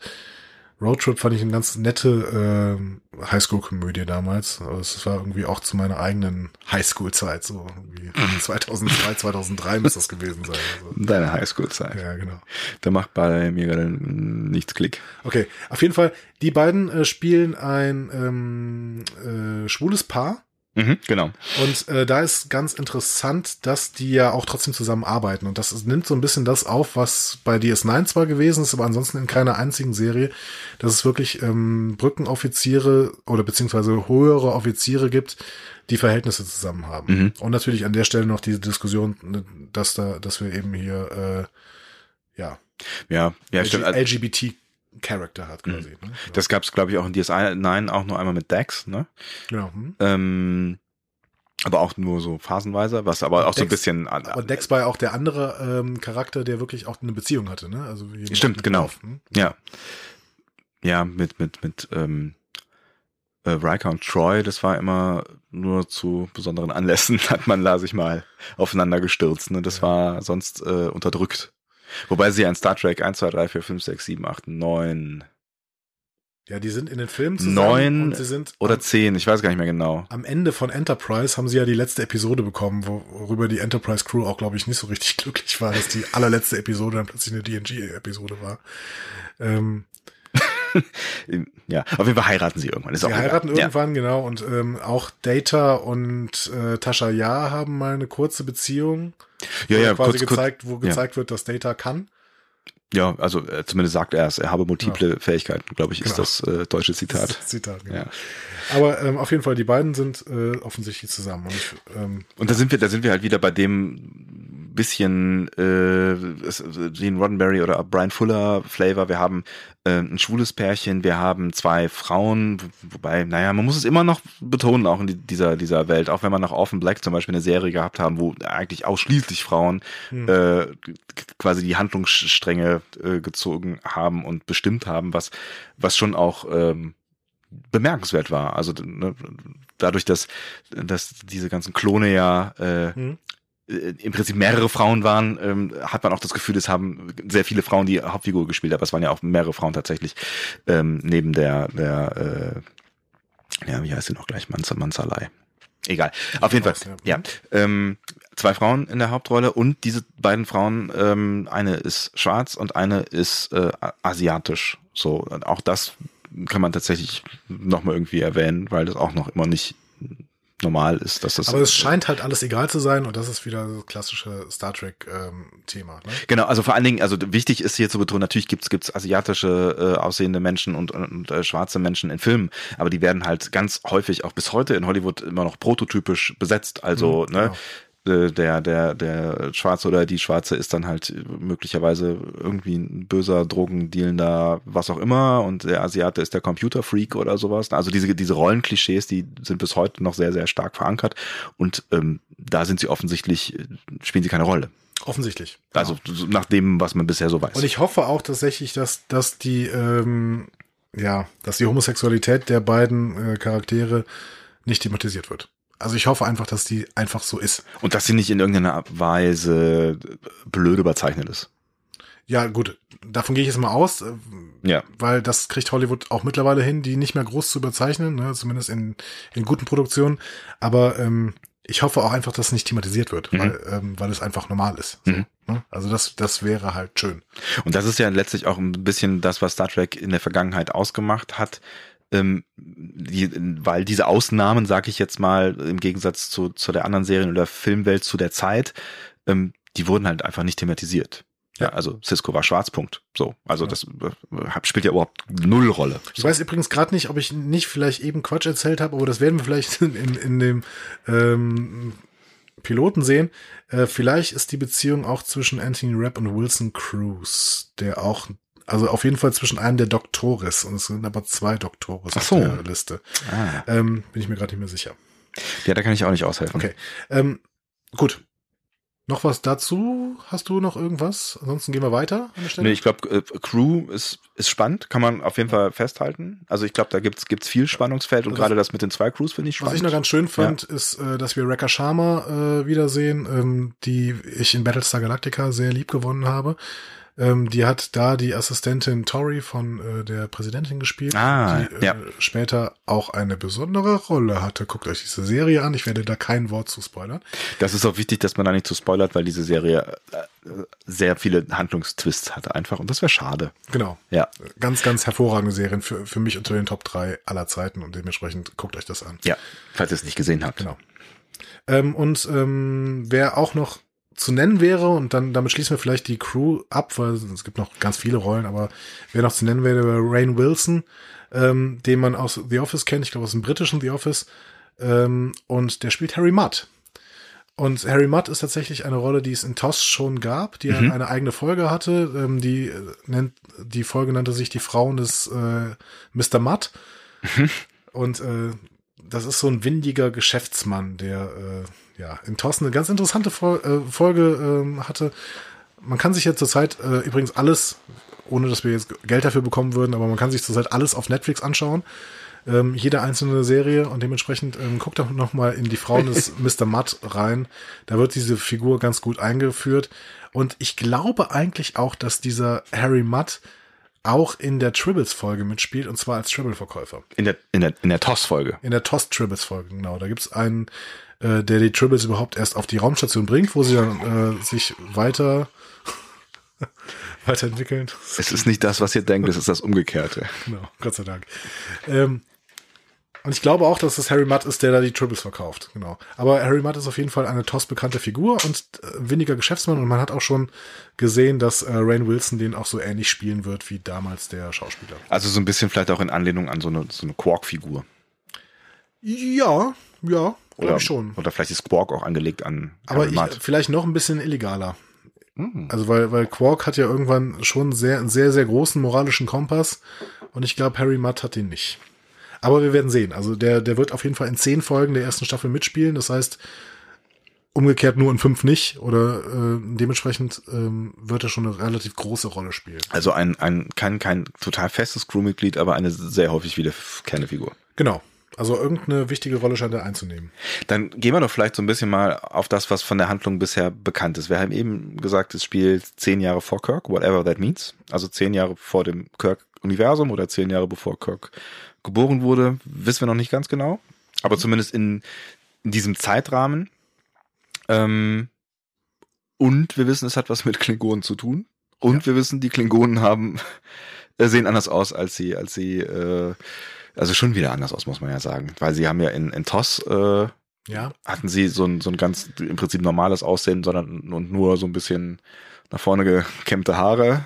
In äh, TNG waren sie dann plötzlich äh, mit dieser Stirnsache, ne? Genau. Das, hat man sich ja auch erklärt, ne? Das hat sich durchgezogen, genau. Sie, sie haben das erklärt in der Aufnahme der DS9 Tribble Folge, also als sie die äh, Kenzie Tribbles in DS9 aufgenommen hat. Ich glaube, die heißt dann immer Ärger mit den Tribbles oder sowas, diese DS9 Folge. Was ja eine ganz lustige Sache ist, weil da ja alte und neue Klingonen Genau, da, da aufeinandertreffen. spielt Worf mit, der äh, hat sich allerdings, weil er natürlich in die Vergangenheit reist und weil er durchaus weiß, wie die Klingonen da auftreten, hat er sich äh, so eine Mütze übergezogen. Wenn man das halt so macht, wenn man so, so eine Stirn hat, ja. Genau, und ähm, da treffen sie halt auf die alten Klingonen und äh, sprechen ihn natürlich dann drauf an und fragen, äh, Alter, was Mr. mit dir los? Das sind Klingonen. und er sagt nur, ja, wir reden da nicht mit Außenstehenden drüber. Aber es wird tatsächlich bei Enterprise noch ein bisschen erklärt, also dass da eben ähm, bestimmte äh, bestimmte genetische Experimente gab und äh, genau, die wurden da so ein bisschen angepasst. Ich bin mir noch nicht ganz sicher, ähm, die, die neuen Klingonen habe ich gesehen. Ich habe erstmal auch kein Problem damit, dass die anders aussehen. Mein Gott, das ist eine andere Zeit jetzt. Wir sind 15 Jahre nach der letzten Serie, sollen sie von mir aus anders aussehen. Ich bin mir aber noch nicht ganz sicher, ob sie überhaupt anders aussehen oder ob das jetzt wirklich nur ein bestimmtes Haus ist, das anders aussieht, weil So habe so, so hab ich zumindest gelesen. Ein Haus, was ähm, irgendwie bisher, und so, so wollen sie es offensichtlich erklären, was bisher ähm, nicht bekannt gewesen ist. Also so, sowohl der TOS als auch der TNG und der DS9. Also dieses Haus ist irgendwie lost gewesen und deswegen haben die auch andere Schiffe und so ein Krams. Und die haben diese komischen Riesenschiffe mit äh, Särgen an der Außenseite. Also man muss es sich irgendwie so vorstellen, dass es vielleicht irgendwie ähm, wie, wie, ein, wie ein Stammbaum sieht und es hat sich vor 200 Jahren mal irgendwie ein kleines Haus abgekapselt und dieses Haus lebt dann fort und entwickelt eine ganz eigene Kultur und dementsprechend kann es natürlich auch sein, dass die als einziges Haus wirklich ganz anders aussehen als alle anderen Klingonen. Ich finde es ein bisschen vage, Ja. aber ich merke schon, du, du hast eine, eine gewisse äh, Bereitwilligkeit, das zu kaufen. Ja, ich habe erstmal eine Bereitwilligkeit, alles zu kaufen, weil äh, ich möchte mir diese Serie erstmal anschauen. Und ich möchte mir Ja, erstmal sehr- ich möchte mir an, erstmal anschauen, was sie daraus machen. Wie du sagst, äh, ne, vielleicht ist ja auch alles ganz anders und die sehen gar nicht so schlimm aus oder äh, das, keine Ahnung, oder ganz so ganz schlimm anders oder vielleicht kann man es ja wirklich plausibel erklären. Also, um das nochmal festzuhalten, wir stochern halt hier auch einfach im, im, im, Dunkeln herum. Wir wissen ja noch nichts genaues. So, ne? absolut. Aber vor allen Dingen ist es so, es ist eh eine Gewöhnungssache. Also wenn ich mir, wenn ich mir fünf äh, Folgen lang diese Klingonen angeguckt habe und mir zwischendurch nicht die ganze Zeit irgendwelche anderen Folgen angucke, dann kaufe ich die Klingonen, weil dann weiß ich, okay, das sind jetzt die Klingonen und daran muss ich mich jetzt gewöhnen. Ja, aber da musst du jetzt mal den Unterschied mir erklären zwischen ähm, neuen Klingonen ähm, in einer neuen Star Trek Serie, die offensichtlich eine Verletzung gegen die Timeline sind. Also das- kann man jetzt drehen, wie man will. Die werden sie reinbasteln irgendwie in diese Timeline, aber erstmal sind sie ja eine, sind eine Verletzung eigentlich. Ähm, und einem, einem Star Trek Film, der halt, Ja. ne? Ich weiß nicht, ich weiß eben nicht, ob es eine Verletzung der Timeline ist oder ob sie einfach anders aussehen. Also ich meine, ähm, im Endeffekt wäre die gesamte Enterprise Crew, ähm, also aus der neuen Serie, eine Verletzung der Timeline, weil sie natürlich die neue Serie viel moderner aussah als das, was in den 60ern äh, unter, unter Star Trek gedreht worden ist. Ne? Ähm, ja, zu anderen Zeiten kann man verschiedene Serien machen. Also wenn, Nee, die, wenn, die, so- wenn die trotzdem kohärent gezeichnet sind oder zumindest erklärt wird, warum sie nicht kohärent gezeichnet sind, dann finde ich es okay. Also ich finde es okay, dass sie, dass sie die Technik oder so wie die Technik aussieht, sie werden die Technik ja quasi adaptieren aus aus TOS. Ähm, natürlich sieht es alles ein bisschen schicker aus, weil es einfach jetzt besser gemacht wird, weil es Ja, ne, genau. einfach Jahr, Jahrzehnte später ist. Ähm, das finde ich okay. So, aber wenn sie mir jetzt nicht erklären würden, warum die Klingonen plötzlich anders aussehen, äh, fände ich schon doof. Also sie müssen, ich finde, sie müssen es mir zumindest erklären. Ja, Und also Ja. ich, ich finde halt, also ich verstehe halt nicht, was der also ich finde einen großen Timeline-Bruch fände ich zum Beispiel, und das fand ich bei Enterprise auch nicht gut, dass dann plötzlich der Erstkontakt mit den Borg irgendwie schon 200 Jahre vor äh, Picard stattgefunden haben soll. Mhm. Also Ja. das finde ich Quatsch, weil dann, dann wäre es für Picard keine große Überraschung, wenn er plötzlich vom Borg-Kubus steht. Ja, ne? das stimmt. Und in Enterprise wurde irgendwie eingeführt, dass die Borg mit einer Zeitreise am Nordpol gelandet sind oder was auch immer. Ne? Ja, ja. Also ich kann mich nicht mehr so richtig an die Folge erinnern, weil ich das auch, weil das hat mich wirklich geärgert. Also ich finde, ähm, oder, oder so einen riesigen temporalen Krieg äh, zu ähm, machen, auch wenn der gut gemacht war in Enterprise, das ist halt eine Timeline-Störung, die ich nicht hinnehmen kann, weil in irgendeiner Weise, das hätte man auch 200 Jahre, da hätte man nochmal drüber gesprochen. Mhm. Oder man hätte irgendwelche Auswirkungen gesehen oder sowas.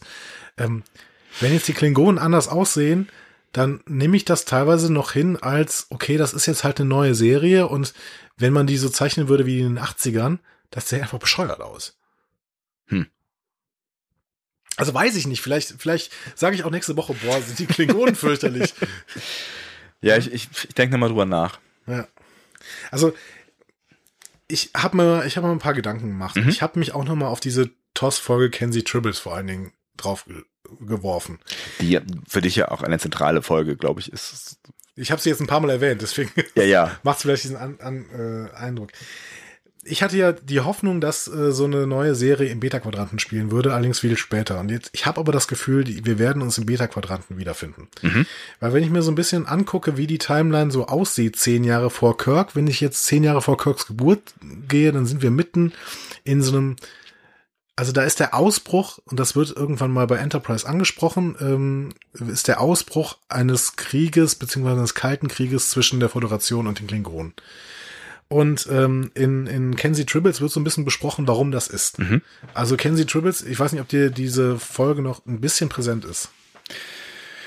Ja, ich habe dunkle Erinnerungen. Also vielleicht, wenn du jetzt anfängst, mir Stichworte zu geben, bin ich wieder dabei. Also Enterprise kommt auf eine Raumstation und da müssen sie eine Verhandlung führen, denn es geht darum, diese Raumstation ist relativ nah an einem sogenannten Sherman-Planeten. Ähm, und dieser Sherman-Planet ist direkt an, im Grenzgebiet zwischen der Föderation und den Klingonen. Und die haben mal so einen Vertrag gemacht, den Vertrag von äh, Organia oder sowas. Und ich kann mir vorstellen, dass es irgendwann auch um die, die Schließung dieses Vertrags geht, dass der Sherman-Planet eben ähm, sowohl von Klingonen als auch von Menschen ähm, bewohnt werden kann. Und in Kenzie Tribbles geht es dann eben darum, dass der in irgendeiner Weise mit einer neuen Getreidesorte äh, versorgt werden soll und ähm, die äh, wird dann aber vergiftet und die es ist aber sowieso kein Problem, weil die Tribbles fressen das ganze Getreide, Getreide auf und sterben dann und daran wird dann auch klar gemacht, okay, wir hatten hier offensichtlich einen klingonischen Agenten, der die Menschen vergiften wollte. Mhm. Ne? Also irgendwie äh, ging's ging's darum. Aber also jetzt mal ganz vage stochernd. Ich kann mir vorstellen, dass es so ein bisschen um den klingonisch-föderalen Konflikt, Kalten Krieg rund um den Sherman-Planeten, da gibt's noch so eine Schlacht, die Schlacht von Donato 5, ähm, die da eine große Rolle spielt.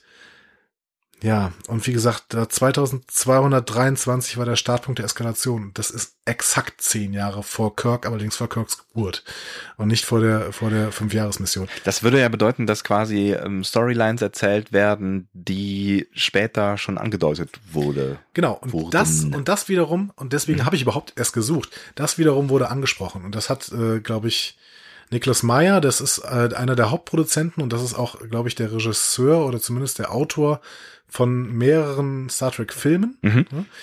Der hat das angedeutet, dass es, dass die gesamte Serie sich um ein Ereignis kreist, was schon mal angedeutet worden ist in den Serien.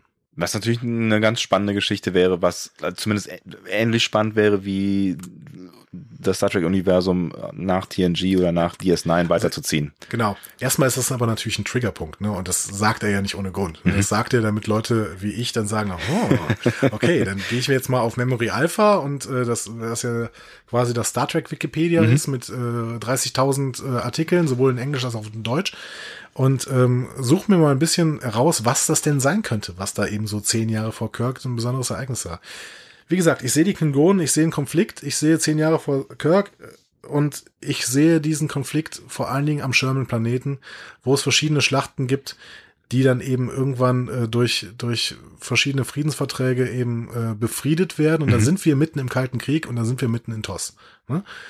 Also äh, TOS setzt ja ein im Kalten Krieg mit den Klingonen. Ne? Man befindet sich nicht in offenen Krieg, man hat irgendwie so, ein, so eine Waffenruhe und man hat eine entmilitarisierte Zone und da darf man sich auch drin bewegen, aber im Endeffekt gibt's da schon, also wenn man auf die Klingonen trifft, dann muss man schon große Sicherheitsvorkehrungen und im Endeffekt wie bei der Tribbles-Folge prügeln sie sich dann. Ja. Ne? So.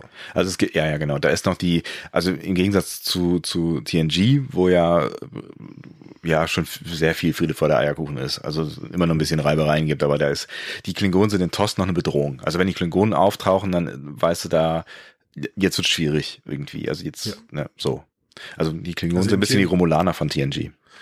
Äh, von TOS. Ja, die Romulaner, die Romulaner gab's ja auch schon. Die Klingonen sind schon, die sind halt, die sind halt so der Gegenentwurf zur Föderation. Ne? Also mhm. sie sind halt die, die kriegerische Rasse, die sich dadurch auszeichnet, dass sie halt besonders viele Kriege führen wollen und äh, wohingegen die Föderation sich dadurch auszeichnet, dass sie besonders wenige Kriege führen wollen. Ne? Aber du, du, du willst sagen, ähm, das, was du jetzt erwartest zu sehen, ähm, in diesen zehn Jahren, also vermutlich wird diese Serie dann irgendwie vielleicht diese zehn Jahre oder vielleicht auch noch eine Überschneidung oder sowas abdecken. Das kann ich mir sehr gut vorstellen. Das übrigens die letzte Szene ist, dass die, äh, ähm, dass man auf der Erde wieder von der neuen Fünfjahresmission spricht. Also. Ist halt die Frage, ähm, wie viele Staffeln sie bis zu diesem Punkt sich überlegt haben. Aber das, das hängt wahrscheinlich davon ab. Nicht. Also, ja. Das ist, kann man, kann man ja auch flexibel handhaben, vermutlich. Genau, da können wir gleich noch drüber sprechen. Das finde ich auch habe ich ein bisschen Angst vor, aber ja. Mhm. Ähm, aber das, das würde tatsächlich auf eine, eine ähm, actionlastige Serie hindeuten oder du hast viele diplomatische Verzwickungen oder so. Aber äh, wahrscheinlich schon. Also ja. es gab zu dieser Zeit mehrere Anläufe für, Krieg, äh, für Friedensverträge. Also wie mhm. gesagt, dieser äh, Vertrag von Organia. Es gab aber auch eben Schlachten, wie diese Schlacht von Donato 5, die relativ bekannt geworden ist im, im Star Trek-Universum. Da gibt es auch ein paar Romane darüber. Habe ich nicht gelesen, aber ich weiß, dass es Romane darüber gibt. Ähm, und das Kitomer-Abkommen steht eben auch glaube ich, am Ende dieses wirklichen Konfliktes, dieses, mhm. dieses kriegerischen Konfliktes. Die Kitomer gibt's aber schon bei TOS, ne? Genau. Ja. Genau. Hm? genau. Also sowohl in den Filmen als auch ähm, in der Serie wird Kitomer, glaube ich, angesprochen. Aber das, das heißt ja, dass ähm, Wahrscheinlich genau das, was du eben über die, die äh, anderen Star Trek-Serien äh, gesagt hast, bei Discovery nicht passieren wird, nämlich dass du eine Crew hast, die äh, Discovered. Was natürlich irgendwie ganz spannend ist, weil der Name, da müssen wir vielleicht auch nochmal drüber reden, weil der Name ja vielleicht auch irgendwas sagt, ne? Ja, das ist, ist natürlich vielleicht auch eine Frage, ob ich dadurch nicht komplett falsch liege. Also, ähm, ich sehe erstmal noch nicht so richtig, aber vielleicht bin ich auch einfach nicht kreativ genug, wie man eine zusammenhängende Story äh, über Entdeckungen, über Entdeckungsreisen schreiben kann. Also du meinst, da bist du ganz schnell wieder halt bei, bei TNG und äh, heute entdecken wir ein waberndes Ding und fliegen viermal ja, rum genau. oder mal rein. Genau. Und ich glaube einfach mittlerweile, ich weiß nicht, warum ich mich da so drauf festgelegt habe, aber ich habe irgendwie diese Vermutung, dass wir uns im Beta-Quadranten befinden und ähm, weil wir da auch noch nicht so oft waren. Also wir im Beta-Quadranten ist Riser, gut, da waren wir immer. Ne? Also Riker war da immer eigentlich. Da machen wir Urlaub. Ja.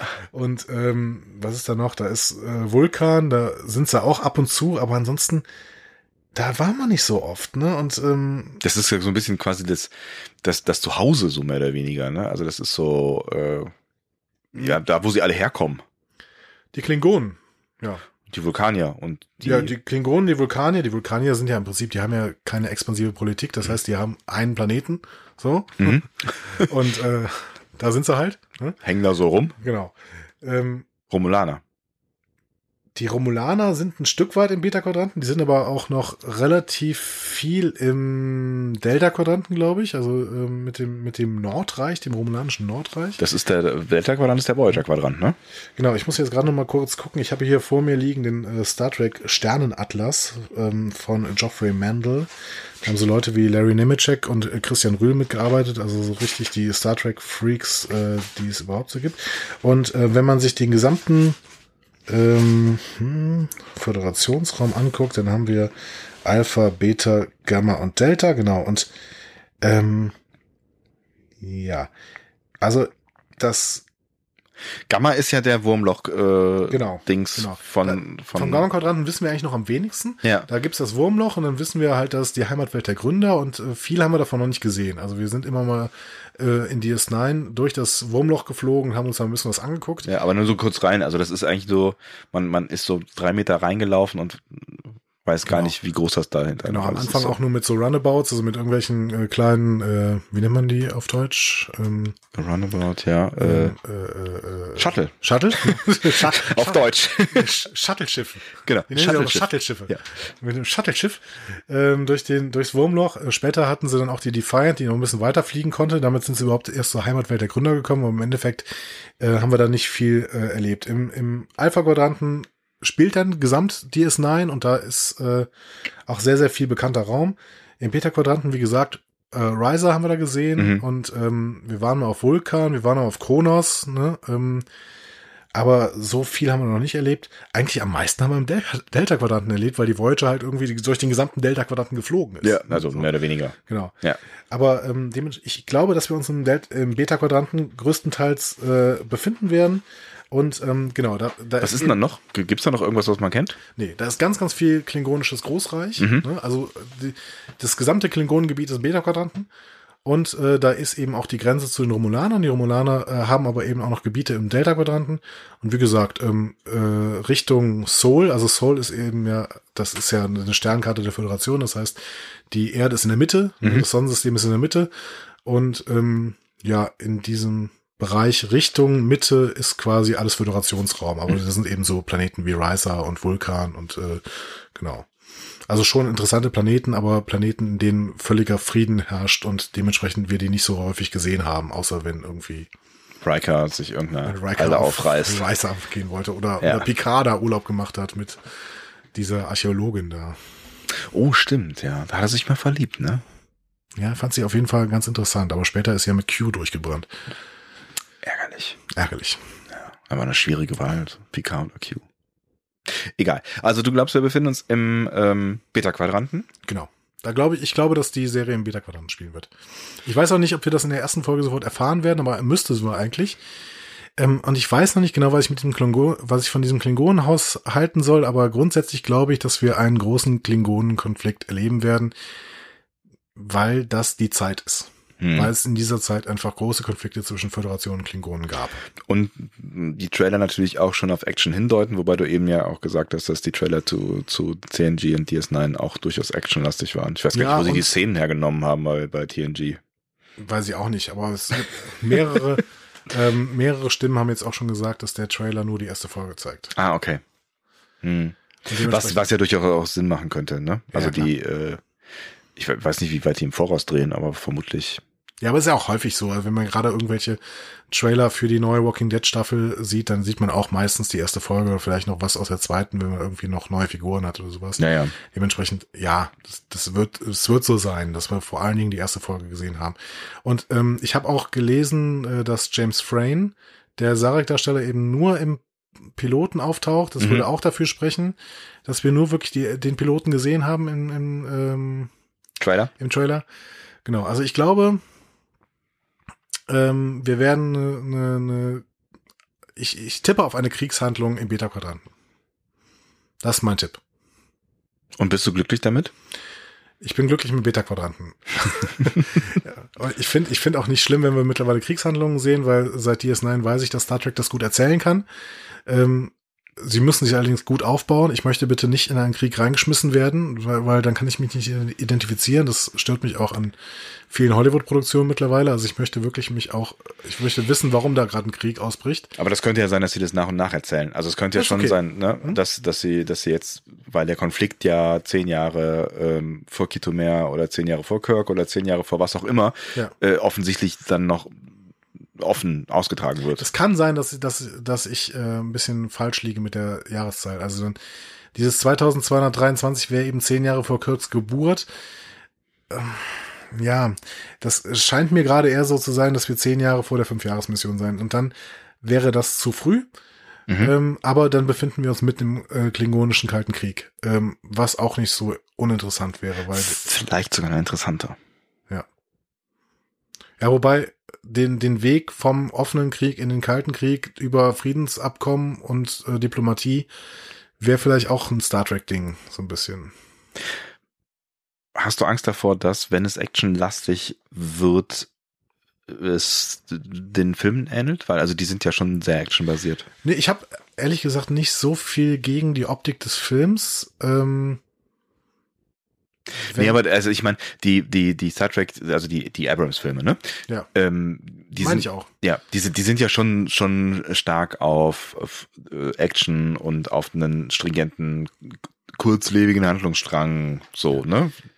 Ich habe da ein bisschen Angst vor, weil da tatsächlich auch Leute äh, ähm, eine Rolle spielen in der ähm, Produktion der Serie, die beispielsweise ähm, die Skripte zu Transformers geschrieben haben und sowas. Kein Witz. Ähm, ja, aber hm, ähm, ich möchte, ich möchte halt, dass die Serie sich ihre Szenen verdient. Das haben die Filme nicht immer getan. Die Filme haben uns teilweise wirklich in äh, in Konflikte reingeschmissen, die über zwei Sätze aufgebaut worden sind. Die Zerstörung von von Vulkan im ersten Star Trek Reboot-Film mhm ähm, hat mich überhaupt nicht mitgenommen, weil ich irgendwie dachte, okay, gut, der probt jetzt seine Waffe und dann ist Vulkan weg, bis mir irgendwann klar geworden ist, da ist Vulkan weg. Das ist der, der, der Zentrumsplanet der Föderation so ungefähr neben der Erde. Also ja und ähm, und das das halt irgendwie vor allem, was danach so noch kommt. Ja. Theoretisch hätte Camp kommen können, wenn man sich an die Timeline gehalten hätte. Sie versuchen dann nachher irgendwie auch noch ein bisschen Konflikte daraus zu ziehen. Dann gibt's irgendwie den den äh, gibt's ja Spock zweimal zu der Zeit. Irgendwie das ist alles ein bisschen strange. Ähm, und es soll sich ja ein bisschen langsamer entwickeln eigentlich, weil ähm, Kirks Vater ja bei dem Eintritt in die neue Zeitlinie gestorben ist, aber wenn man sich die Zeitlinie anguckt, ist Kirk eigentlich sogar früher Captain geworden in der alternativen Zeitlinie. Das ist alles ein bisschen unverständlich. Ich möchte auch gar nicht so viel über die alternative nee, Zeitlinie ja, sprechen. Ich möchte das. einfach, dass die Serie, die kann von mir aus den Look der Filme haben, aber sie soll sich bitte ihre, ihre, ihre Schlachten und ihre Action-Szenen auch verdienen vorher. So, dass ich mitfiebern kann, dass ich wirklich, dass ich andocken kann. Wir machen nachher mal einen Count, ja. wenn, wenn, wenn sich das irgendwer nochmal anhören möchte. Ähm, ich wusste, dass ich es irgendwo gelesen hatte in einem Artikel steht hier, ich habe es gerade wieder gefunden, während du zu deinem Monolog ansetztest. Ähm, zu welchem? den letzterem. Äh, die Serie spielt in den 50er Jahren des 23. Jahrhunderts, also eine Dekade vor der Originalserie, die 2264 ansetzte. Die gehen also von 2254 aus.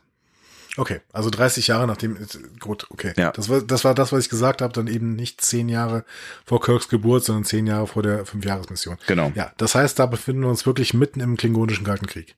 So viel können wir sagen. Und, so viel können wir ähm, sagen. Genau. Und ähm, das schließt diese, diesen Konflikt um den Sherman-Planeten nicht so wirklich aus. Es schließt auch den Beta-Quadranten nicht aus, sondern eher macht es das ein bisschen wahrscheinlicher. Oder natürlich ich liege völlig falsch und dieses klingonische Sarkophag-Schiff mit diesem verlorenen Haus hat sich ganz woanders hin verirrt, wo die Discovery gerade eigentlich nur auf der äh, Discovery ist. also wo die gerade als Entdecker irgendwo rumfliegen und neue Welten entdecken und wir erleben vielleicht in der, im Prolog irgendeine Story mit den Klingonen und danach spielt es gar keine Rolle mehr. Spielt es gar keine Rolle mehr und wir werden äh, neue Welten entdecken, neue Zivilisationen und dahin gehen. Wo noch äh, nie zuvor, nie zuvor ein Mensch gewesen so. ist. Ähm, eigentlich ist das ja schon fast ein schönes Schlusswort, ne? Eigentlich schon. Ja. Die Frage ist jetzt noch ein bisschen, wie wir ab nächste Woche weitermachen, ne? Und äh, was ich noch ansprechen wollte. Ja. die rechte Situation und die und was CBS jetzt mit dem Erscheinen da macht, macht mir alles ein bisschen Angst. Also CBS möchte diese Serie ja pushen, Ja. ähm, äh, beziehungsweise möchte mit der Serie ihr neues Portal pushen. CBS sind diejenigen, denen die Serienrechte gehören. Die Serienrechte, wichtig, Genau. ne? Weil die Filmrechte liegen, liegen bei Paramount. Genau. Und ähm, Paramount und CBS waren eigentlich ein Konzern, die sind aber irgendwie vor fünf Jahren oder sowas getrennt worden und seitdem sind eben Film- und Serienrechte auch getrennt voneinander. Und dann gab es so eine Sperrnummer und die durften irgendwie erst 2016, glaube ich, wieder anfangen, an der Serie zu arbeiten Und so ein Krams, ja. CBS äh, möchte jetzt ein ähm, Portal äh, eröffnen, so ein Serienportal, um damit auch so ein bisschen in Netflix und Amazon äh, Konkurrenz zu gehen. Äh, CBS All Access Mhm. und äh, Star Trek soll den eben den Start erleichtern. So. Und deswegen läuft's in den USA genau da. Es läuft nur auf CBS All Access. Die, der Pro, äh, Pilot wird zwar auf dem richtigen CBS ausgestrahlt werden, aber alles andere läuft nur bei CBS All Access. Und ich habe so Also ne, immer noch mal festhalten, ne, es läuft nicht im Fernsehen in den USA. Also Genau. ich meine in Deutschland auch nicht, aber äh, in der, oder auf dem Rest der Welt, aber ähm, Aber mit dem Rest der Welt hat CBS äh, eben einen Vertrag mit Netflix geschlossen. Und Ja. Netflix ist eben äh, ja der erfolgreichste, neben Amazon wahrscheinlich, oder der erfolgreichste äh, Streaming-Anbieter und dementsprechend wird das mit, im, mit dem internationalen Erfolg sehe ich eigentlich keine großen Probleme. Und äh, Netflix ist zwar äh, ein großes Minusgeschäft, aber im Endeffekt äh, werden die auch diese Serie weiterführen können. Nur Aber- wenn CBS aussteigt, haben die keine Rechte mehr dafür und dann können sie es nicht tun. Und CBS muss jetzt wirklich, also du hast Angst davor, dass CBS aussteigt, weil dieses CBS All Access kein Arsch äh, abschließen wird. Genau, Ähm, und deswegen keiner die Serie guckt und deswegen CBS sagt, die Serie ist ein Misserfolg. Genau, und dann stellt CBS die ein und Netflix darf sie aber nicht weitermachen, weil die Star Trek-Rechte natürlich viel zu teuer sind, um damit Netflix sie kaufen kann. Wobei äh, Netflix ja vor ziemlich wenig zurückstreckt, streckt, was äh, viel, sehr, sehr teuer ist. Ja, aber die ist nicht die Star Trek-Rechte. Also Ja, ja, das die, ja. vor allem gibt CBS die nicht weg. Weil das ist das Einzige, was sie Ja, wahrscheinlich aber ist das, ist das dann, ist das, ist das dumm von CBS, dass sie es nicht im Fernsehen ausstrahlen? Also, oder ist es, ist es Ja, vielleicht. Gut, wenn sie ein Streaming-Portal eröffnen möchten, dann sollen, dann müssen sie es mit der neuen Star Trek-Serie machen, weil ich glaube, sie haben nicht so viele Eisen im Feuer. Also ich, ich habe mir so ein paar Comedy-Serien früher auf CBS geguckt, also King of Queens, glaube ich, war eine CBS-Serie. Die haben jetzt auch eine neue mit, äh, mit Doug Heffernan quasi Mhm. und, und seiner Serienfrau, Ach, die jetzt in der zweiten Staffel eingestiegen ist. Dafür haben sie die alte Serienfrau aus der ersten Staffel einfach gekillt, glaube ich. Also wir machen das alles nochmal. Ist ganz Genau. egal. Wir Das machen scheint, das einfach das nochmal. scheint irgendwie alles ein CBS-Ding zu sein, aber es läuft, glaube ich, alles nicht so super und äh, die Star Trek-Rechte sind das große Pfund. Also ich hatte da ein bisschen Angst vor. Ich habe ein bisschen Angst davor, dass das zu schnell da zu kurzer Atem gelassen wird. Weil, weil wenn man TNG und wenn man DS9 und Voyager, wenn man die alle nach der ersten Staffel bewertet hätte, Ja, dann, Dann- ja. wären die alle abgesetzt worden. Aber hallo. Auf der anderen Seite sind wir jetzt halt auch in einer Serienzeit. ne? Also das ist das, was Enterprise ähm, der letzten Star Trek Serie gefehlt hat. Wir waren damals, ich weiß nicht genau warum, aber irgendwie war es damals keine Serienzeit. Also wir waren noch vor, natürlich weit vor Netflix, bla bla bla und so, ne? Also Ja, aber vor wir diesem waren schon nach den ersten HBO-Serien. Also Sopranos äh, lief schon und so. Das stimmt. Aber irgendwie hat's hat's sich so angefühlt, als wäre Es war vor allen Dingen keine Science-Fiction-Zeit. Also wir haben zu der Zeit überhaupt keine Science-Fiction gehabt. Und Vielleicht die Leute wollten es auch nicht sehen. Vielleicht war es das, das. Also irgend, ne, irgendwas hat nicht funktioniert, weil die Serie war eigentlich gut. Die, die Star Trek-Fans, die waren ja im Prinzip auch da, aber auch die hatten gefühlt irgendwie nicht so richtig Bock. Es, es kann aber, es kann aber schon ein bisschen so gewesen sein, dass äh, George Lucas schon ein bisschen daran schuld ist. Er war ja sowieso an allem schuld eigentlich. Ja, es aber sehr viel George Lucas hat tatsächlich ja den Science-Fiction so ein bisschen in die Tonne geklopft um die Jahrtausendwende. So mit 99, 2001 und 2000 äh, liefen ja die drei äh, Star Wars Prequel-Filme. Und du meinst, das war so, so ein bisschen der, das, das Trauma, was da nachgewirkt hat? Also ich habe schon das Gefühl gehabt, dass äh, so zu dieser Zeit nicht mehr so richtig die Lust auf Science Fiction da war. Ich meine, vielleicht eine der großartigsten Serien ist zu dieser Zeit gefloppt und zwar richtig gefloppt. Firefly. Ja. Ja.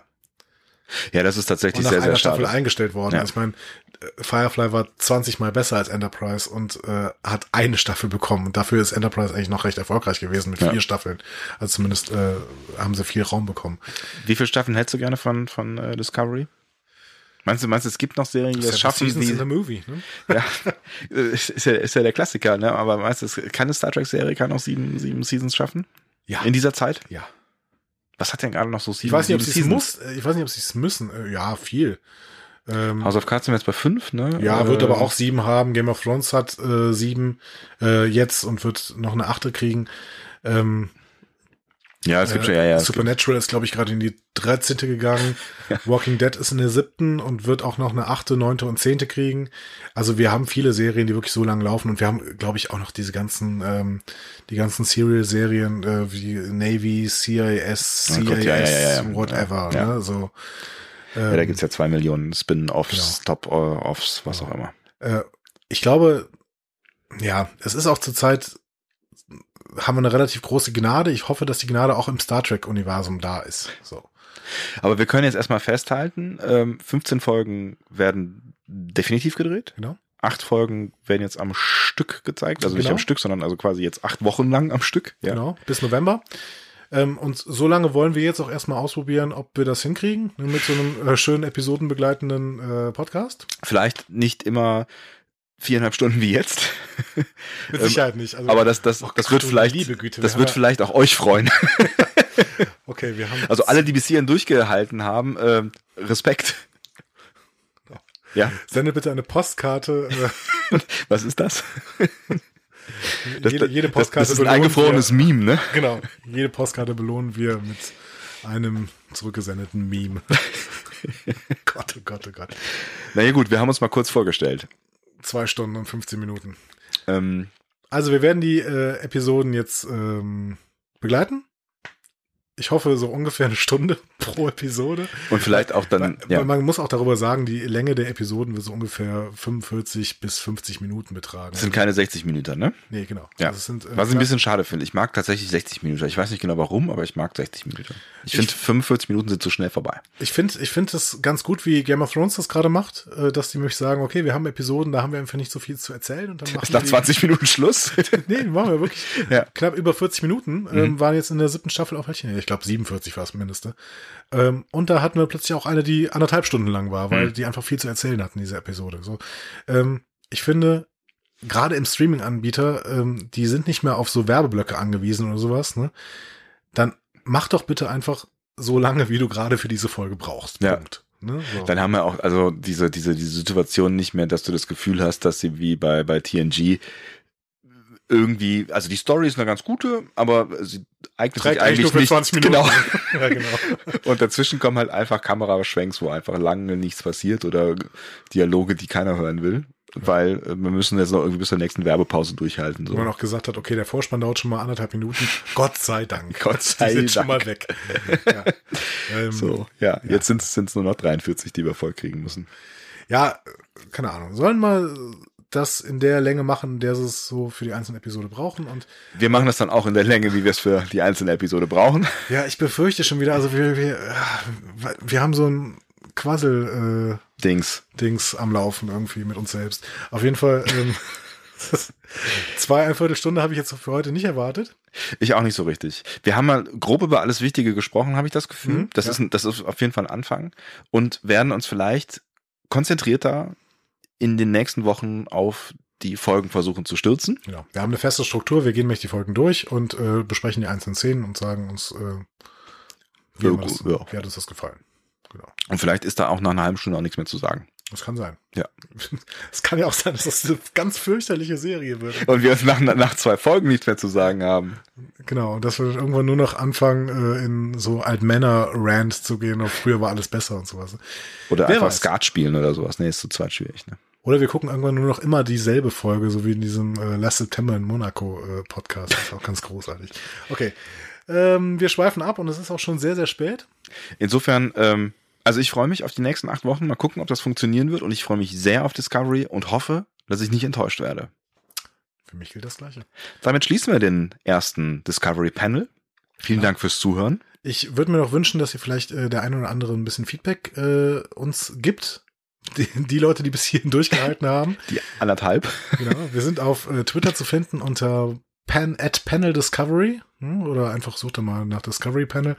Ähm, wir sind auf Facebook zu finden unter Discovery Podcast. Ich habe leider erst nachdem wir den Namen festgelegt hatten gemerkt, dass es extrem viele Discovery Panels, äh, Zusendungen des Discovery Channels gibt. das war ein bisschen dämlich. Okay. Aber das war das Wortspiel war es wert. Das war das war es Ja. definitiv wert. Auf jeden Fall. Also Und, wir finden das witzig ähm, übrigens. Das, das ist unser Humor. Das ist unser Humor. Kauft ihn doch. Jetzt wisst ihr Bescheid. Ähm, www.discoverypanel.de. Immerhin die zusammen- gibt's ja. Alles zusammengeschrieben. Bitteschön, geht da drauf. Äh, da habt ihr diese Episode vielleicht, Episode vielleicht schon gefunden. Auf jeden Fall könnt ihr diese Episode dort kommentieren. Ähm, wo findet man dich? Wo kann man dich noch sonst hören? Übrigens, deine zarte Stimme. Meine zarte Stimme kann man äh, in, in äh, dem diversen Radiosendern hören. Äh, Deutschlandfunk Nova, schaltet das mal ein. www.deutschlandfunknova.de, gerne am Sonntag zwischen 8 und 12. Vielen Dank. Äh, WDR 5 ist auch eine ganz gute Sache. Und äh, finden kann man mich äh, zum Beispiel at der Sonntag auf Twitter, dersonntag.net. Da gibt's noch mehr Infos. Und ähm, ja, aber schreibt mir auf Twitter, das ist, glaube ich, am, am coolsten. Sehr, sehr schön. Ähm, mich kann man alle zwei Wochen in der Pop Masterclass hören. Äh, das ist der andere Podcast, den ich hier in meinem äh, wunderschönen YouTube-Zimmer hier aufnehme äh, und in dem wir ein bisschen über die Popkultur äh, reflektieren, so auch philosophische Hintergründe und so weiter. Ähm, da könnt ihr gerne mal einschalten. Ansonsten ähm, findet man mich auf Twitter unter dem Handle @grisha_roman. Ist ein bisschen schwierig, vielleicht mache ich mir irgendwann ein neues Handle, aber ähm, @grisha_roman. Ja, Ja, Punkt. Punkt an dieser Stelle. Ende des Werbeblocks. Ja. Ähm, und ich würde sagen, wir beschließen das an dieser Stelle hier. Wir steigen langsam vom Panel wieder runter und freuen uns in genau einer Woche wieder aufzusteigen. Vermutlich, ne? Genau. Also wir haben noch nicht so ganz den Rhythmus uns überlegt, aber so ungefähr wird das schätze, funktionieren. dienstags oder mittwochs werden die Folgen erscheinen. Würde ich jetzt mal davon ausgehen. Würde ich jetzt auch mal davon ausgehen. Ja. Einen schönen Abend euch. Also bei uns ist Abend, was immer bei euch ist. Das ist Nacht, glaube ich. Tschüss. Tschüss.